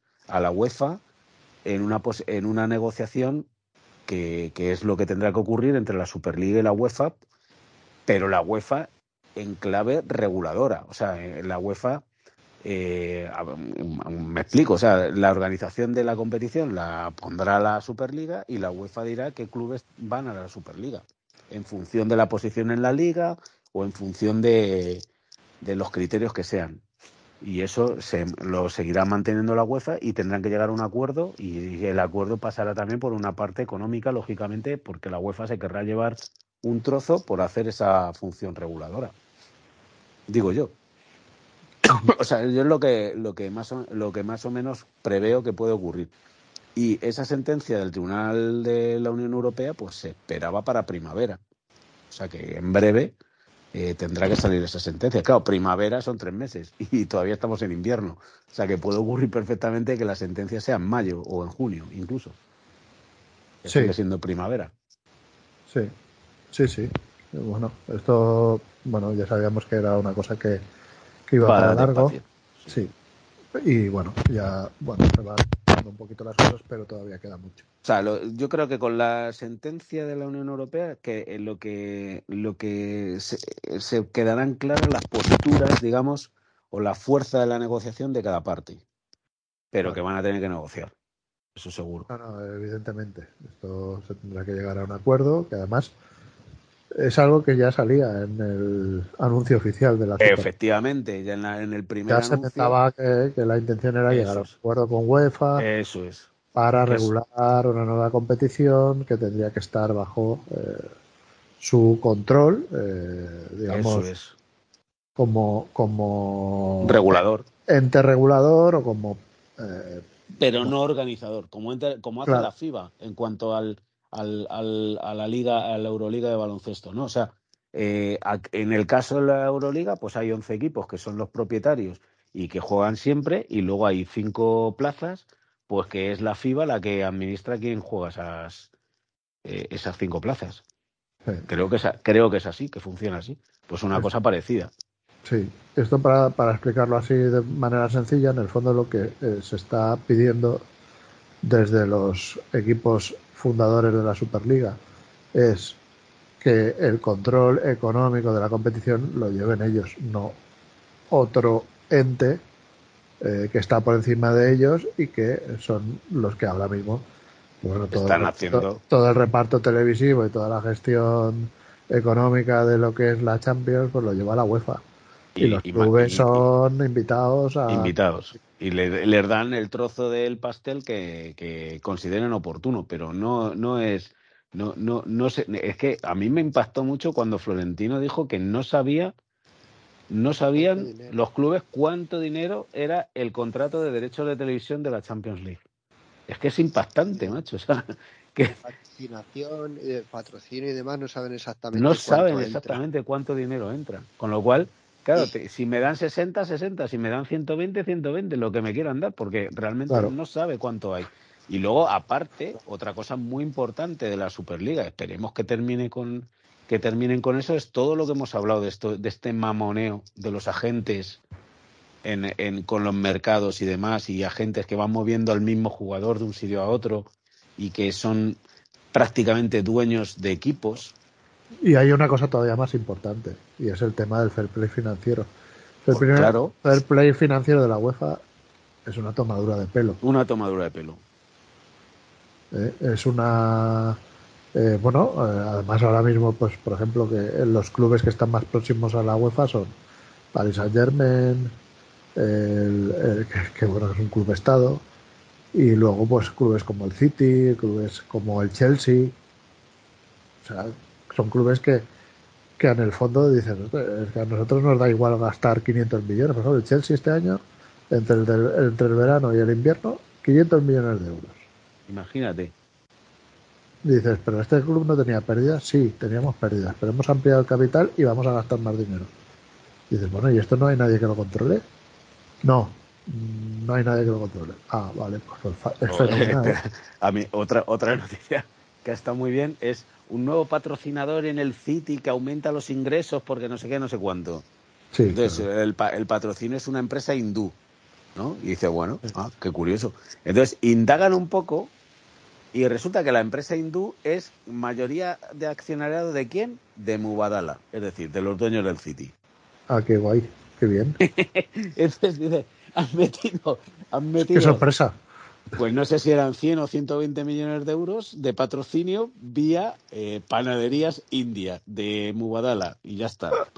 Es que, es que es alucinante, tío. dices, pues nada, ¿a quién tengo que fichar? A ver, dime. Al Pepe, que sea. Pepe Gotera y Otilio arreglos a domicilio. Es, que, es, tremendo, es que es tremendo. Patrocinará Al, al Paris Saint Germain el año que viene. Ah, muy bien. Claro. Hamed, ¿eh? Es, alucinante, macho. Entonces, claro, y con eso tienes que competir. ¿Y cómo vas a competir con eso? Si es que pueden pagar lo que quieran. Bueno, lo de este, estos mercados, de, que ya el club 17, el club 14 de la Premier se te lleven a un entrenador top que tienes aquí en la Liga Española o que se te lleven a, a un lateral que está, el del Betis, que está eh, bueno, pues que está sobresaliendo, que está, eh, vamos, es que, es que es tremendo, o sea, es que nos dejan sin jugadores. O sea, ahora mismo esto parece como, como la FIBA con respecto a la NBA, ¿no? O, algo parecido, o, como el, las universidades americanas con respecto a la NBA, ¿no? Los clubes ahí van cogiendo lo mejor, no sé qué, hacen un draft, eligen por aquí y tal. Es, lo que hay. Y, y, nada más, es que nosotros eh, estamos aquí para que, bueno, pues bueno, para recoger las obras. La Premier League es el es el, es el Bayern de Múnich y nosotros somos el resto de equipos alemanes. Hacen lo que ah, quieren. más o menos, sí, sí, hacen lo que quieren con, con y, y los jugadores que les sobran, porque claro, si no hacen más que fichar, pues lógicamente al final tendrán que vender, pero el dinero sale de allí y va hacia, hacia los equipos en, en, una pirámide, ¿no? Una pirámide no, no invertida, no como la que decía eh, Uría. Joder, ya no me acordaba. Hay mucho, hay mucho, mucho negocio raro en la Premier, mucho negocio fantasma ahora mismo porque hay muchos clubes en venta. No estoy muy, muy al día, lo estuve, me lo estuvieron contando. Pues el Liverpool, ¿no? Eh, casi todos, ¿eh? El Liverpool. Pero ojo porque hablan de, de que entraría Qatar allí. claro. No sé si era al, mismo Liverpool, ¿eh? O sea, ojo, ojo con eso porque puede ser que, eso, que Qatar haya decidido ir también, no, no, no abandonar el Paris Saint Germain. Bueno, eso habrá que verlo. Pero dicen, bueno, pues el Ministerio de Deportes de Qatar ha decidido que va a invertir todavía más dinero. Y en un club de la Premier, pues que, que te llegue, que te coja, porque Arabia ha comprado el Newcastle y dicen, bueno, pues vamos a ver si compramos pues el Liverpool o el United, yo qué sé, algo así tremendo, ¿eh? es tremendo al final. O sea, al final se quedan con el fútbol, ¿eh? los jeques. Sí, Hasta que, se aburren. claro, y cuando sean dueños del fútbol, pues podrán hacer lo que quieran con él. Por ejemplo, cerrarlo. o, por ejemplo, eh, pues que en lugar de que jueguen 11, que jueguen 15. Yo qué sé, cualquier cosa. En vez de que jueguen con camisetas, que jueguen con chilaba, como Messi. También. Oye, que van demasiado desnudos. En fin, en fin, bueno, pues ya veremos cómo acaba esto de la Superliga. Yo, si queréis, para acabar, eh, vamos a hacer un breve repaso del calendario del Madrid. Eh, jornada 17 contra el Valencia, el jueves 2 de febrero. Jornada 20 contra el Mallorca, el domingo 5 de febrero. Eh, jornada 21 de Liga contra el Elche. Este es el 15 de febrero, pero aquí eh, ya se ha dicho que probablemente se suspenda porque si tiene que disputar el Mundial de Clubes, que también es eh, por, esas fechas. Entonces, bueno, este partido se disputaría en fechas posteriores, ¿no? Quedaría aplazado y se disputaría en fechas posteriores. Luego está Osasuna Real Madrid el 18 de febrero, Liverpool Real Madrid el 21 de febrero, 26 de febrero Real Madrid Atlético de Madrid de Liga y el 2 de marzo ya Real Madrid Barcelona la ida de la Copa del Rey. Betis Real Madrid. Todos facilitos, ¿eh? Todos facilitos. Liverpool Atlético de Madrid y Barcelona. ¿eh? Entre pecho y espalda. En nada, en dos semanas. Y luego Betis Real Madrid, que tampoco es un partido fácil, Real Madrid Español, Real Madrid Liverpool, Barcelona Real Madrid, la vuelta de la Copa, después de Real Madrid Liverpool, luego ya Real Madrid Valladolid y luego otro Barcelona Real Madrid de Liga, el 5 de abril. En fin, eh, perdón, Barcelona, sí, el, el Barcelona Real Madrid de Liga es el 19 de marzo, me he equivocado, no es la vuelta. Real Madrid Valladolid en Liga y luego la vuelta de la Copa es el 5 de abril. O sea que tendremos en un par de semanas el Barcelona Real Madrid y suponiendo que el Real Madrid pase su, eliminatoria de Champions se podrían también meter por aquí por estas fechas. O sea que el calendario del Real Madrid es tremendo. ¿eh? ¿Cómo habéis dicho que es? El, el terraplén pintusiano, ¿no? Este, el, sí, el, socavón, el socavón pintusiano. Para abajo, pero vamos. Eso, eso, eso no hay mente humana en la que se pueda centrar cada tres días durante mes y medio, dos meses. Y menos después de un mundial. Vosotros me diréis, no sé. No, pues efectivamente va a ser difícil. es que a mí hace ocho días eh, jugábamos tres partidos diferentes, a mí ya se me han olvidado. O sea, yo recuerdo ver el Villarreal en Copa y, estoy perdidísimo. O sea... Sí, el Villarreal, Atlético de Bilbao, Atlético de Madrid y Real Sociedad. Estos son los cuatro últimos. Tres victorias y un empate. Hace nada, diez días. once. En fin, bueno, ya veremos qué pasa. ¿eh? De momento creo que ya van a ser alta contra el Valencia, Carvajal y Choleni. Es una buena noticia recuperar jugadores para este tramo de la competición.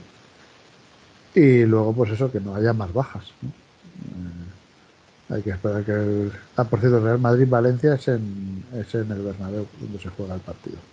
Yo pensaba que se jugaba en Valencia, pero no, es en el Bernabéu. Y la próxima salida del Real Madrid es Mallorca-Real Madrid el 5 de febrero. bueno, este es el calendario así a bote pronto. El Mundial de Clubes creo que viene después del Mallorca. Y bueno, pues vamos a ver si el Real Madrid consigue ganar el Mundial de Clubes, que sería, si no me equivoco, su octavo trofeo de esa competición. No está mal. Eh, y bueno, eh, en en liga, pues bueno, pues seguir eh, intentando estar ahí en la pomada el máximo de tiempo. Copa del Rey ya sabemos, eliminatoria directa, pues eliminar al Barcelona para pasar a la final. Bueno, pues nada, si queréis vamos cerrando el podcast.